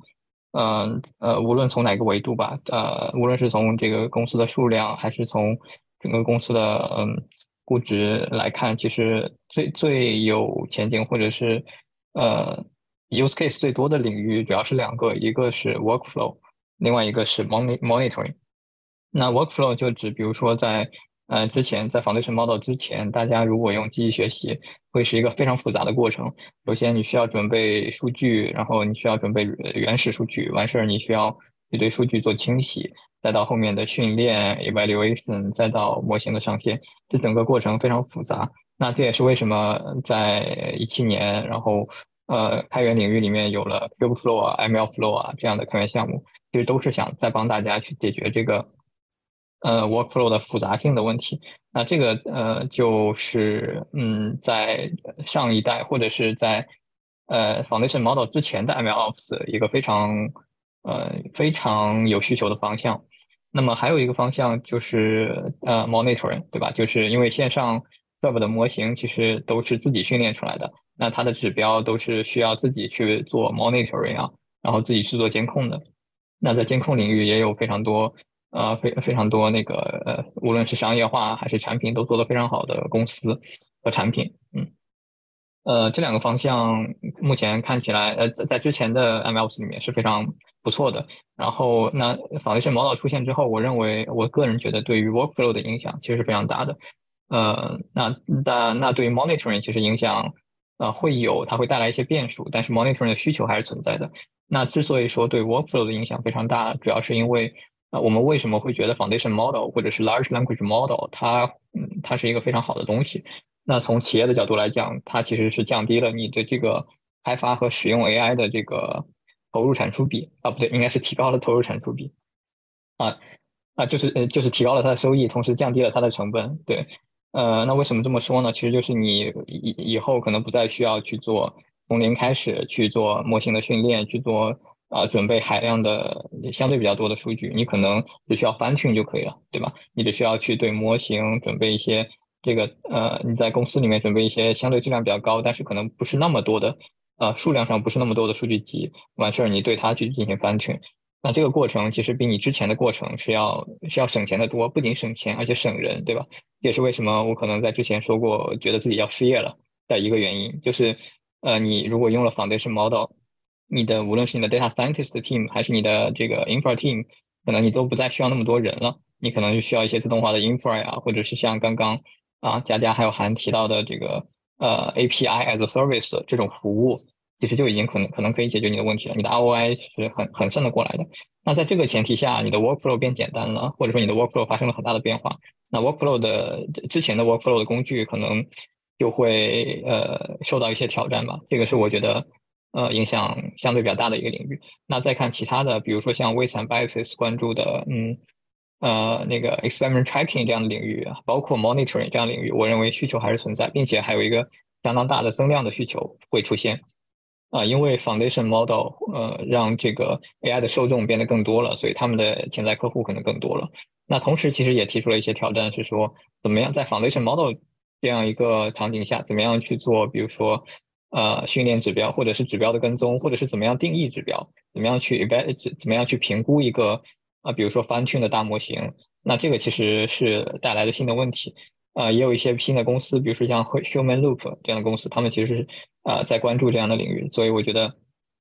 呃，机会呃是在嗯更多的更多的需求和机会会出现在，比如说 Monitoring 啊、Serving 啊、Fine Tuning 啊，包括 Experiment Tracking 啊这样的方向。那对传统的呃 Workflow 这样的方向，我认为影响还是蛮大的。啊，我觉得那个高策刚才说的非常非常赞，基本上我想说的都有。然后我就是稍微补充一点这块，就是呃，我同意，就是 workflow 这块可能会比较严重的受影响。但是我个人感觉，就是 monitoring 这块呢，也是会呃受到比较大的影响。为什么呢？呃，是因为这个 workflow 和 monitoring 其实是一个闭环的结构嘛。你 workflow 呃，就在训练出一个模型，然后 monitoring 发现有问题之后，你肯定是要去改，然后把这个问题去解决。包括我们最近这征求意见稿，其实也说，如果你这模型有问题，三个月之内不改正的话，是有很大的问题的。所以 monitoring 要尽早发现问题，然后要去改正。但是对于大模型来讲，其实一个非常非常难的点就是说，大模型它太大了，它数据量太大了，它造成这个呃这个它 hallucination 啊，或者说它它说一些奇奇怪怪的东西，它的原因可能太多了。这些东西也不是说完全我们就能就能控制的。比如说呃百度，你这个文心一言，你去搜丹顶鹤，它给你搜呃它给你出来起重机，呃呃百度工程师要呃把这个问题解决，那他要把他的所有数据集全都弄一遍，这实际上呃是不是特别现实的一个一个功能？我就我想说的点就是说，其实呃对于 large language model 啊，在生产环境，尤其是在呃就是我们要让它做一些可控的生成的时候，呃遇到问题其实是呃比较难处理的啊。这这方面我们就是有一些办法，比如说我们去可以啊去去呃看一下我们这个微调的这个数据集，仔细的读读一下。但因为这个数据量非常非常大，所以其实是挺难的。或者说我们用呃这个 prompt engineering，然后就就先告诉大模型一些一些东西，然后让它把自己的知识库呃长期这这个呃呃这个知识储备去呃在线更新一下啊，我觉得这也可以，但是可能也不是能解决所有的问题。呃，就是总的来说，我觉得这方面挑战蛮多的。然后我想聊的另外一个问题就是说，呃，我们现在已经有了这个呃大模型，然后这个呃其实 MLOps 只是说我们上线生产环境的一部分嘛。我在想说，呃。这个大模型，尤其是 large language 呃 large language model as service 出现之后，啊，其实整个我们这个编程的范式啊，就是超超越这个我们什么叫 ops 这个，就是更大的一个编程的范式，其实会有一个呃很大的改变。就是如果说呃大家都是想要快速上线一个呃产品，然后呃就是调一个比较强大的这个 large language model，呃让自己的上游去解决所有的这些呃这个 workflow 和 monitoring 的问题，然后自己呢比较专注于呃这个场景上的业务，呃其实这种。开发模式会比较快，然后我们就会发现，这个方向上。呃，就是整个这个编程范式会非常不一样。就之前，就比如说国内大家都比较喜欢搞这个闭环嘛，然后一个 app 出来之后，呃，说说白了就是这个呃，这个卖汉堡，就是这 app 卖汉堡，它要从养牛开始，它它基本上整个一套都是自己搭的，所以这个 app 实际上是非常重的一层。那么一旦用户有一个什么需求，他想要去，比如说啊，他用这个 Office 或者用 Word，他他有一个地方不爽，然后他想去去改一下，就哪怕是一个非常小的这个功能啊，但是这基本上是是不可能，因为整个这东西全都是呃做。为一个闭闭源的这个这个东西去去做的，但是呃新的一波这个 AI 创业潮，我们看到这个 h a n g f a c e 上有非常多各种各样的这个 AI app，然后也有很多是私有部署的这个 AI app，他们这个 app 层其实是非常非常轻的，因为它不需要管所有的这些后台，它它实际上是把这个产品和计算这两个给给分离开了。那么它产品侧只要专注于满足用户的这个这个需求就可以啊，做的非常轻量级，很多都是开源的。那这样用户去呃就是。到这个 app 里面，然后他有什么不爽，他甚至只可以直接去给这个产品团队提 PR，然后就呃相当于是可以飞快的帮这个呃这个 app 侧去去做一些进化。那么啊，我觉得就是未来这个呃这个方向啊，就是会会发生非常非常有意思的这个这个影响。那它呃影响的不仅仅是 MLOps，甚至是比如说整个的这个呃就是产品这一边的这个形态，然后这个公司团队的组织，然后。未来的这个呃融资形式啊什么，我觉得这个呃就是呃影响会非常深远，但是具体怎么影响，我其实现在看的不是特别清楚，我只知道说这可能呃会和我们过去所经历的这个世界就是不是特别一样。比如说你们有看到什么它由此诞生出来的新的一些需求嘛？我看到那个 vector database 的需求实际上非常非常大。基本上你要做知识库的话，就是最快的一个方式就是去做呃，就是什么呃这个 embedding 啊，similarity，然后去去跑这个呃 vector database 拿到一些新的知识，然后去喂给这个呃模型来来做。对这这方面我看到就是 vector database Pinecone 啊，或者是国内的 Zilli 啊，好像增长都还蛮快的。前两天那个 Twitter 上不是有人报说他那个一直用 Pinecone，然后这个发现里面数据丢，就是有大量数据丢失嘛。下面很多评论的人，我发现大家都是各推荐各的，很明显这个领域真的还非常的，就还非常的新，就是还没有一个大家比较统一的觉得用的比较好的一个一一个工具。确实是，我觉得刚才说的那些点都非常好。然后我可能提一个，就是呃，包括像 Prompt Engineering 这一块，可能也是就是呃新新的一些需求吧。那可能有一个。有一个点可能我们还没怎么聊到，但是我觉得也挺重要的，就是在监管方面的需求，因为啊这一波实在是太新了，而且就是一下爆点，我觉得各国啊包括政府层面呢，包括像呃做 responsible AI，可能好多东西都没有跟上，但是确实我们知道，就是客户在自己的领域啊，不管是大的也好，小的也好，将来多多少少的都会受到一些监管方面的呃影响，所以这一块可能是要催生出一些新的需求。反映在工具层面，比如说是指一些可解释性吗？可能是需要有自己的 customize 的一些 safety check。然后呃，比如说你你如果是你你呃你要开发一些自己的 app，然后你要你要做一些呃，你你要你要做包括刚才啊刚才说到的轻量级的 app，呃，可能很多东西都交给啊后端的话，但是呃或者交给这种 managed 的 service，但是你可能有自己的呃 unique 的一些。关于像呃监管方面的需求，你可能需要满足这方面，可能 manage 的 service 会会帮你提供这样的平台去满足，或者你需要自己找人来做。就最近啊，正好跟欧洲的一些客户开会哈，然后听他们，我我一直都呃很好奇，呃，就是比如说欧洲对这整一个这个呃 generative AI 还有这个 ChatGPT 的这个热潮的一些个一些个反应哈，因为国内我们知道大家的这个反应是非常迅速，甚至是。有时候是过激的，这个呃，这个大家都这个粉墨登场啊，然后所以我我当时特别的问了啊一些呃 base 在欧洲的一些个一些公司，然后这个我会发现呃他们确实相当的保守，那么很多的这个尤其政府我们也看到了哈，意大利的这个呃 ChatGPT 或 ban 了，现在又这个又又又这个 lift the ban 啊，这个他们对这个可解释性呢确实是这个要求很高。然后呢，他们又又本来他们动作就稍微慢一点哈，对于这种新的，不管是 AI 也好了，新的这种的啊 technology train，他们的反应是会要会慢一些。他们也也比较严谨嘛，像以德国为代表的这种啊这种啊呃工业的这种精神啊，所以的话呢，现在其实这个整个 generative AI 在这个欧洲那边推展起来呢，其实难度是非常大，因为这个可解释性正好是啊这个。这这一波现在大家可能还真没有顾得上的，然后这个呃，欧洲对数据的管理也是非常非常的严。那么这个这些个 generative AI 的这个数据的来来路来历不明啊，有些还有这个数据还有产生出来这些东西的这个版权，所以所有的这些问题，当然这可能就不是一个这个 ML Ops。能够呃单独去解决的问题，那么所有的这些呢，我我现在看观察到的呢，就是啊，我感觉这一次的这这一波 generative AI 的热潮，可能又会是一个新的一个呃一个 milestone，把一些个把一些个政府和有一些个企业，甚至一些区域啊，能够又再进一步的去这个分离开来，分离开来的意思就是他们的这个发展的速度，相当于有一些个国家、有些政府、有些个公司可能得到了一个更大的一个加速度。那么有一些的可能就滞后了，那么现在可能感觉不出来，但是这个呃五年、八年、十年以后是可以看得出来。到时候我们到时候在这个画一个这个画一个图的话，你会发现这样一波的公司，这样一波的政府，在那样在这样子的一个热潮当中是如何的这个没有没有反应过来，是如何的这个失去了这一波的这个成长的机会。呃，我我我不知道呃。MLOps 会不会是解决所有的这些个可解释性也好了，还有这个数据的这个安全性也好了，这些这些问题的一个唯一的一个办法？可能不是啊，很很很明显，这种 regulation，还有这个呃，还有还有很多的这个，其实呃是呃 OpenAI 现在其实正在做的一些事情。And by the way，OpenAI 好像最近 leak 出来了一个 video，啊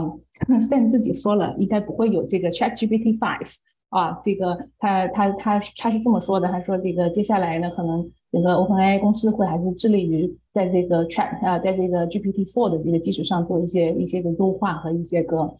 一些个清理。啊，这个其实呃 GPT-4 train 了之后六到八个月的时间，他们也一直在干这件事情，但是很明显还可能还有很多的工作要做。那么，其实我也很好奇，那么这个从 ML Ops 的角度，能够有一些有一些多大的一些个帮助？我觉得佳佳那个问题就特别特别好，就是说，我觉得 OpenAI 其实是一个呃还是非常有初心，然后非常负责任的 AI，它不是说呃为了去呃赚更多的利润，然后就把这个 AI 能力无限的去提高，它希望这个 AI 能做一个呃就是非常 responsible 去去 align 人的行为。其实呃这块就会涉及到很多这个 ethic 什么问题，我觉得后后面我们去专门做一期专就是讨论都都值得。我这里就只是想。呃，给一个点啊，因为我觉得这个其实离我们的生活就非常非常近。因为我宝宝其实经常会去问我很多问题，然后呢，呃，我就是有的时候就回答回答不出来。然后我看到呃，就是有一个朋友，然后呢。他是直接把他的宝宝接入到这个 ChatGPT，让每天让他宝宝问 ChatGPT 三个问题，然后这个实际上是非常非常有意思的点，因为 ChatGPT 非常非常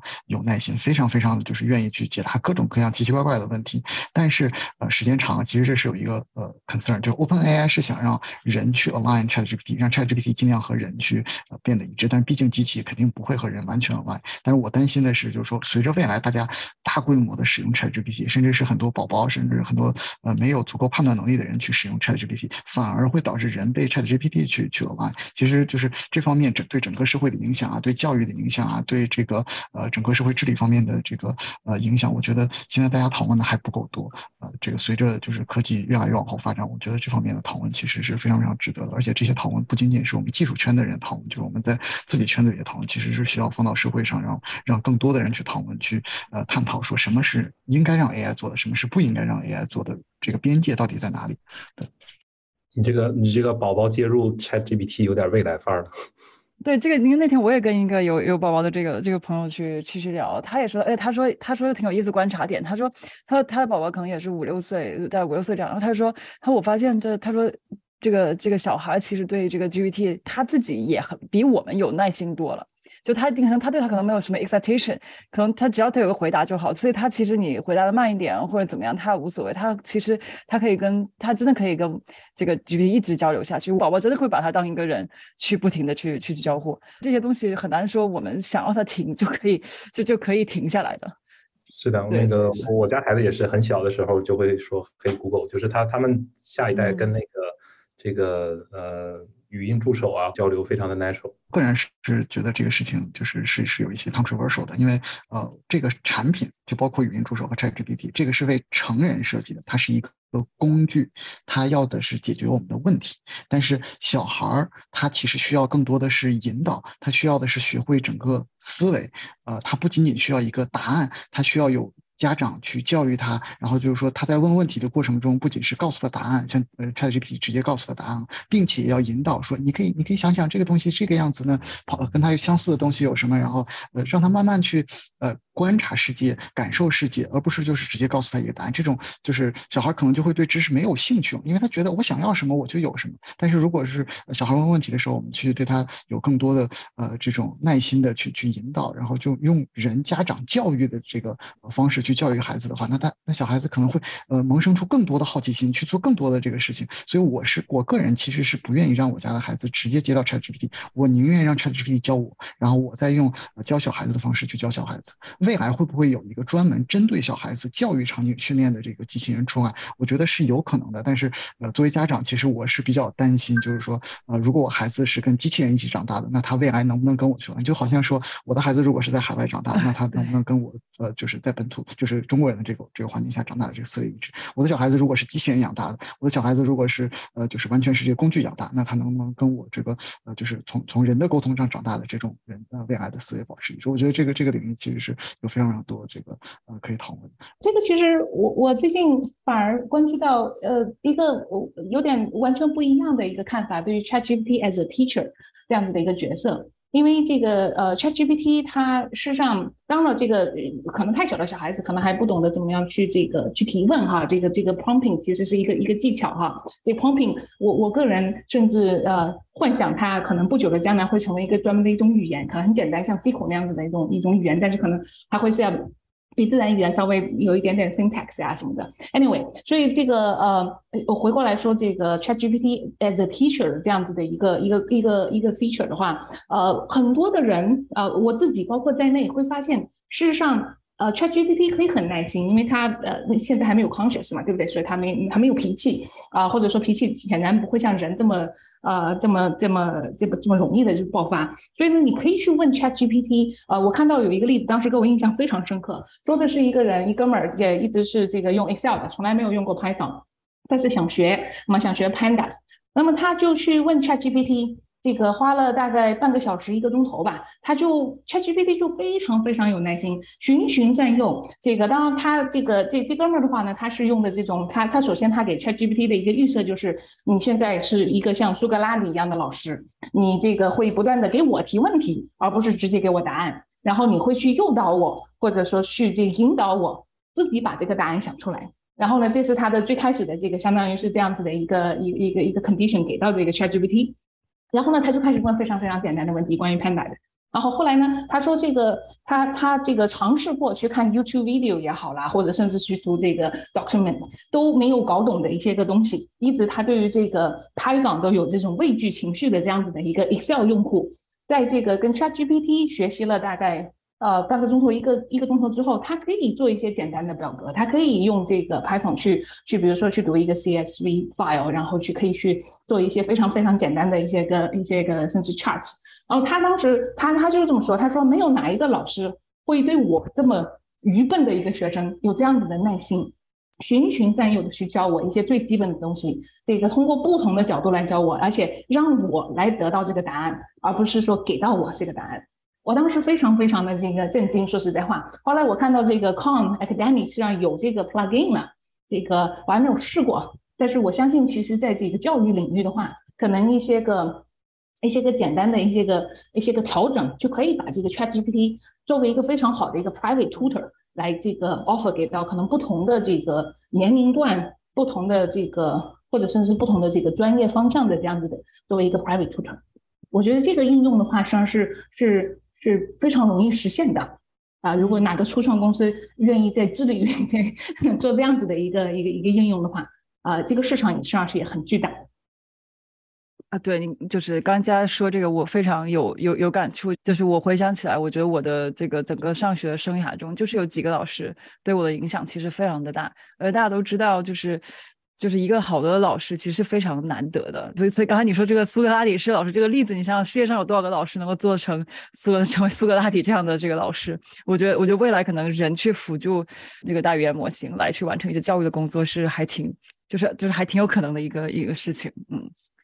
对，哎呀，这个这个话题聊完，我都不知道后面这些这些俗气的话题应该怎么接了。这个 好，我们这个回到一下这个这个地面，到底大语言模型这个 foundation model 的能力能够会 cover 掉多少上层应用的这个空间啊？就是我想呃从这个角度去聊一聊，这个上层应用其实既包括了这些呃我们看到的，不论是建站做一个 chatbot 等等这些应用，呃像 Jasper 啊这一些，也其实也包括了这一些这个 developer tools，比方像这个这个 Launcher 啊这些这这些工具，怎样看待一个？一个 AI 应用的价值，就是一个哎，它怎么样能够能够 more than just a GPT wrapper？好像现在做一个工具比以前简单太多了。那这些工具其实我们现在看到，其实也挺啊，也非常的这个同质化。AI 应用其实未来就是说会呃，就是呃。就是会变得比较轻量级，然后大家去贡献啊，然后去去不停的去用开源的这种方式去迭代，然后让这个 AI 应用更呃适应于某一个场景。其实呃，我觉得这种场景会就是非常非常多。但是呃，确实遇到你刚才说的问题，就是说它的这个价值壁垒在哪儿？其实这块我我因为我自己就是不是看这个声音也非常多，主要是看这个纯技术项做开源，所以我这块其实呃思考的不是呃特别特别的呃清晰。但是呃，就是我感觉啊，呃，就是至少在目前的这个角度，ChatGPT。其实啊，它并没有啊，相当于是吃掉人类整个社会的所有的知识，那么还是有很多领域它的有自己领域细分的一些知识啊，ChatGPT 是不知道的。那么对于这种场景，其实呃，做一些这种 AI app，呃，其实我觉得就是就是非常有价值。然后还有就是说，ChatGPT 目前它只是一个大脑，它是一个缸中之脑，然后它的生命只就只有它的呃这个 context length 这么长，三十二 K 这么长。那么呃。他想要让人类去，呃，他想要更多的帮助人类去，当然这是一个非常 controversial 的话题啊，就是说，他如果想要更多的去帮助人类的话，那我们需要给他配手配脚，呃，让他能够跟外界进行交互。我们看到这个 Auto GPT 其实在这个领域已经做了呃一些前沿性的探索。那么未来这个东西的边界在哪？我们这个呃就是有什么东西我们是可以放心让缸中之脑帮我们去去完成的？有什么东西是呃一定是要经过人类去去做 review 然后去去完成的？然后呃，这种接了手接了脚的这个 app，它未来这个发展会是什么样子？我我觉得这个领域我呃觉得会是有非常大的变化，但是我现在看的不是特别清晰，我只是觉得就是呃这个这个领域非常值得保持关注。呃，莫妮卡，你刚才其实提的很对，就是这些个 dev tools 啊都有呃呃我的感觉是让他们其实差异化是越来越小的。而且的话呢，DevTool 呢，这个呃确实很呃就是不赚钱啊？为什么呢？因为我我我观察到呢，就是这些 platform providers 啊，它都会有自己的一些个开发工具啊。现在专门做开发工具的公司其实并不多啊，都可能数都数得出来的，就是算得上这个名号的，数都数得出来啊。就是说，也就是说，这个这个市场的话呢，啊呃，基本上很小，就是想做开发工具来这个来盈利，这个这个这个市场非常的小。这些 platform provider 都已经把这一部分就免费的给提供了，而且这些 platform provider。哪怕这个 platform 本身的这个呃同质化程度现在也越来越高，所以呢，我觉得做这种个做这种工具类的，呃呃，我觉得可能里面能够去这个啊，可能有呃，就是空间会比较小一点，这是这是我的一个一个看法，可能可能会有一些偏见嘛。我的感觉就是呃，这个这个市场不是并不是一个呃能够呃。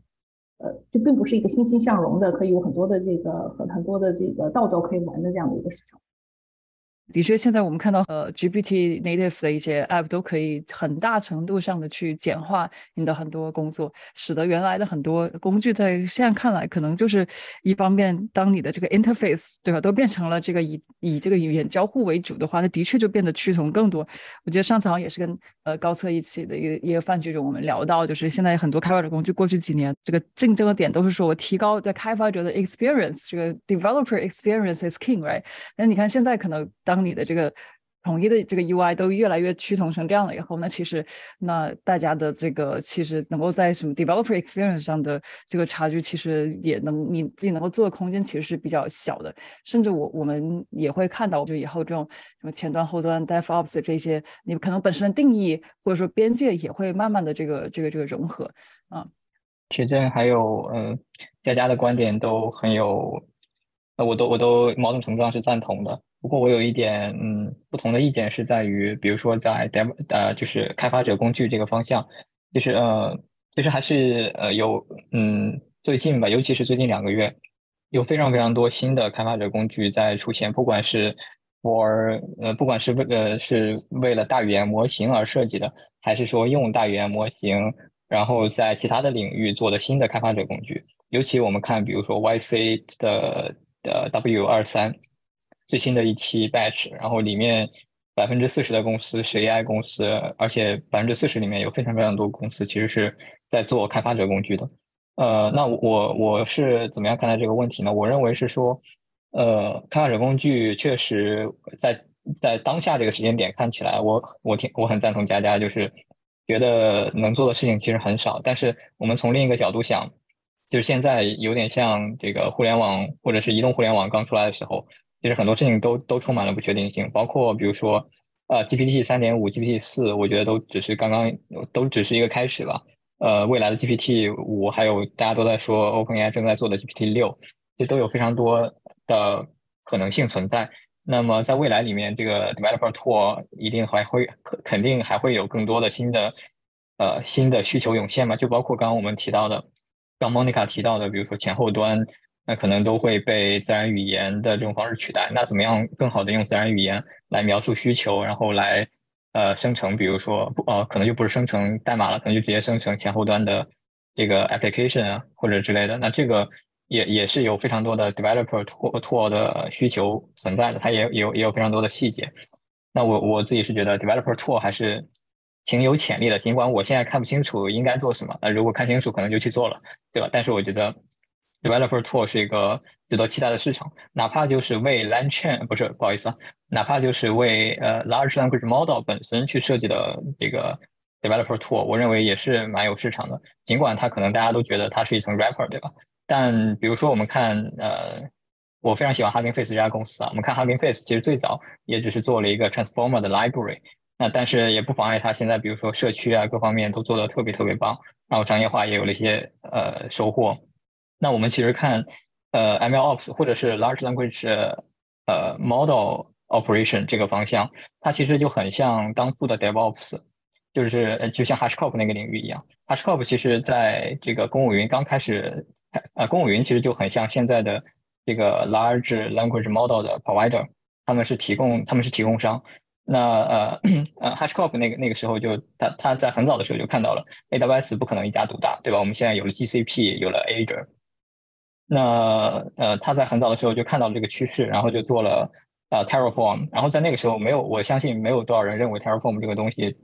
它真正能够能够有很大的价值，并且能够帮助 HashCorp 啊呃呃走向上市吧。虽然它现在营收不不主要靠 Terraform，但是为它带来了非常多的帮助，比如说为它带来了更多的 feedback 呀等等，才让它后来有了 Vault 呀，有了呃啊 Packer 这样的新的 Developer Tool 的产品。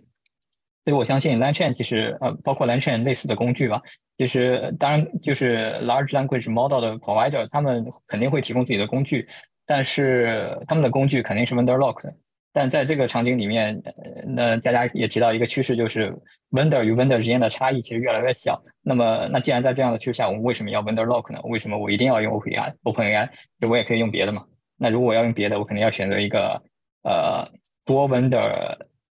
呃，无 vendor 无关的一个一个 developer tool 吧，那我觉得 LangChain 就是一个很好的这样的工具，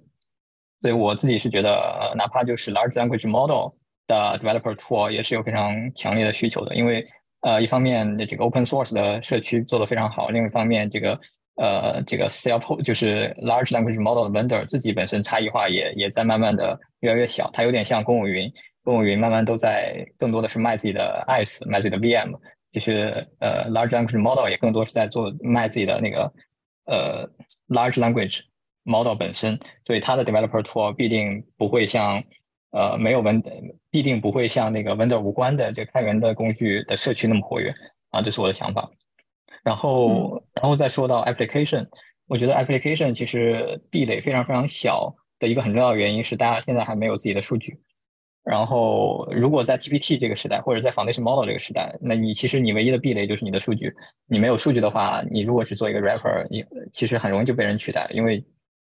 嗯，对，所以，嗯，从这个角度出发，我觉得，呃，Application 以后的壁垒一定是自己的数据。嗯，刚才聊了很多很具体落实的东西，在未来，你这个 AI 的发展，让你最期待和最兴奋的是什么？我期待这个 AI 可以多解决一些。呃，实际的呃家务方面的问题啊，我有两个小孩子，然后这个没有这个 support system，就我跟我队友俩人，所以的话呢，这个很多的这个林林总总的小事儿在家里。现在这些个呃那些小 robot，什么扫地机器人呐、煮饭机器人呐，都差强人意。所以我真希望，我不知道 LLM 会不会是一个 solution 之一啊？我希望在不久的将来，希望五年之内有一些能够基本上能够。啊，对付的过去的一些个煮饭机器人、扫地机器人、切菜机器人、叠衣服机器人这样子的啊 AI 应用。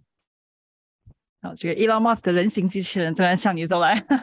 不知道这个还要多长时间？对，我们可以搞一个这个机器人，这个机器人专题了。对我，我也有类似的痛点，刚才佳佳说的，所以这个是个很好的方向。另外，我觉得这个 machine learning 就将来就是 AI 总体将来给我们一直都是这些年。有很多惊喜，往往很多是这种爆点式的，呃，这种发展，呃，不是这种渐进式的发展。就比如说，最早我们看到一些像呃 AlphaGo 啊这些，然后啊，包括最近的这个 LLM，就是突然之间好像一呃一下子就有了这个非常革命式的能力，所以这一块还是将来蛮多期待的吧。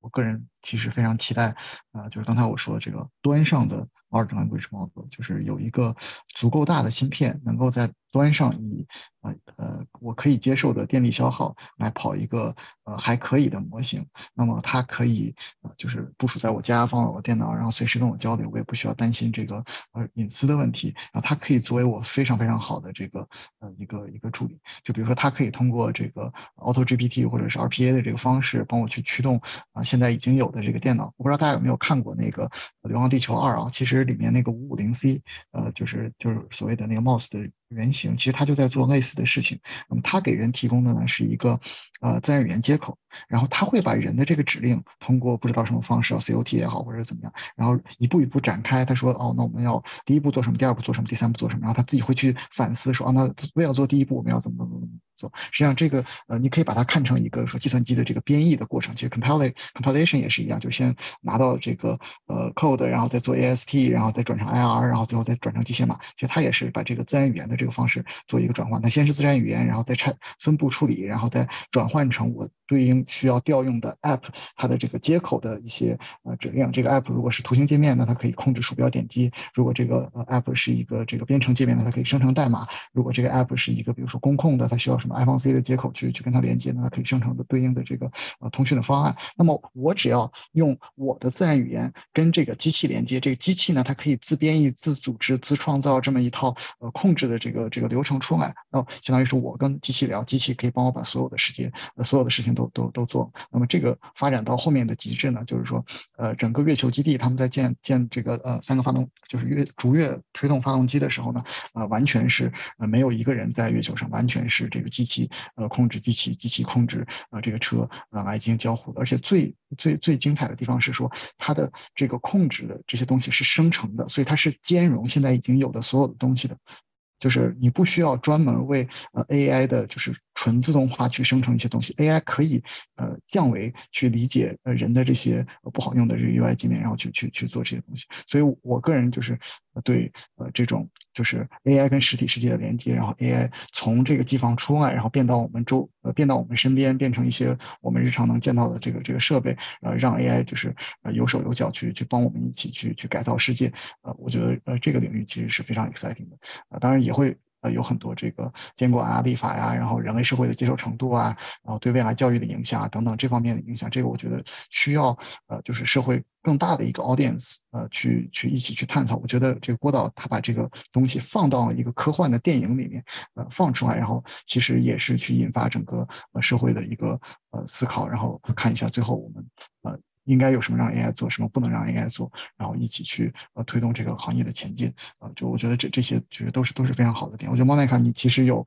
呃非常好的这个这个平台，我们可以去呃找更多呃跨行业的这个人去去做一些这个 broadcast，然后呃激发一下这个跨行业的去思考，然后甚至说呃我们去一起去畅想一下说呃我们不考虑完全不考虑技术，那么未来应该是一个什么样子，然后我们就是定一个，比如说我们有一个三十年的这个愿景，然后我们去呃一步步。往那个方向去努力，而不是说我们呃 AI 圈的人自嗨，让大家觉得说啊，我这个可以做，那个可以做，但是社会是不是能接受我们做这些事情？呃，社会是不是说呃会因为我们做的这些事情，未来会去恐惧 AI、害怕 AI？呃，觉得说呃我们比如说呃降本增效搞得太厉害，导致社会失业啊，或者是等等这方面，呃，就是呃就是我觉得我们千千万不能圈子里自嗨，我们一定要就是呃跟社会上有有更多的沟通交流，大家有一个共识，然后去往这个方向去去推动。嗯，对，我觉得铁真的经分享非常非非常精彩。我那天跟一个朋友聊，也是开发者，然后他就说，他说，哎，他说发现这个越用越发现这个 ChatGPT 真是什么都能做，经常能够超越他的 expectation。他他发现一旦他什么，如果他什么时候发现这个 ChatGPT 给他这个回答没有那么好的话，他觉得大概率都是因为他自己问的不太好。所以他说，他给他们的员工都是说，你这个如果发现 ChatGPT 给你这回答不够好的话，你先反思一下，是不是你自己的这个 prompt 没有写好？什么时候我们用一个软件，用一个工具，当它 perform 的没有我们 ex 我我们期待那么好的时候，我们居然其实是 blame 我们自己，而不是觉得这工具不好。我觉得我印象中应该从来没有发生过，所以我觉得就是就是真的，我我发现就是这个当一个工具它强大到一定程度的时候，我觉得它已经在反向去改变，真的是反向的改变我们自己跟它交互的方式，是我们工作和生活很多方式。好，今天这个非常感谢大家，这个就后续聊了这么长的时间，进行了很多这些天马行空的一些畅想，我觉得聊得非常的这个非常的开心，然后也这个希望以后能够有更多这样的一些一些讨论，我们也一起来关注业界的一些进展。好，那今天就到这里了。非常感谢几位时间，感谢大家的收听。如果你喜欢我们 Podcast 内容，欢迎你点赞并分享给可能感兴趣的朋友。有任何建议反馈，都可以在评论区留言，我们都会很认真的看的。如果你在用 Apple Podcast 收听，也希望你花几秒钟给我们打个五星好评，让更多人了解到我们。我们下次再见啦！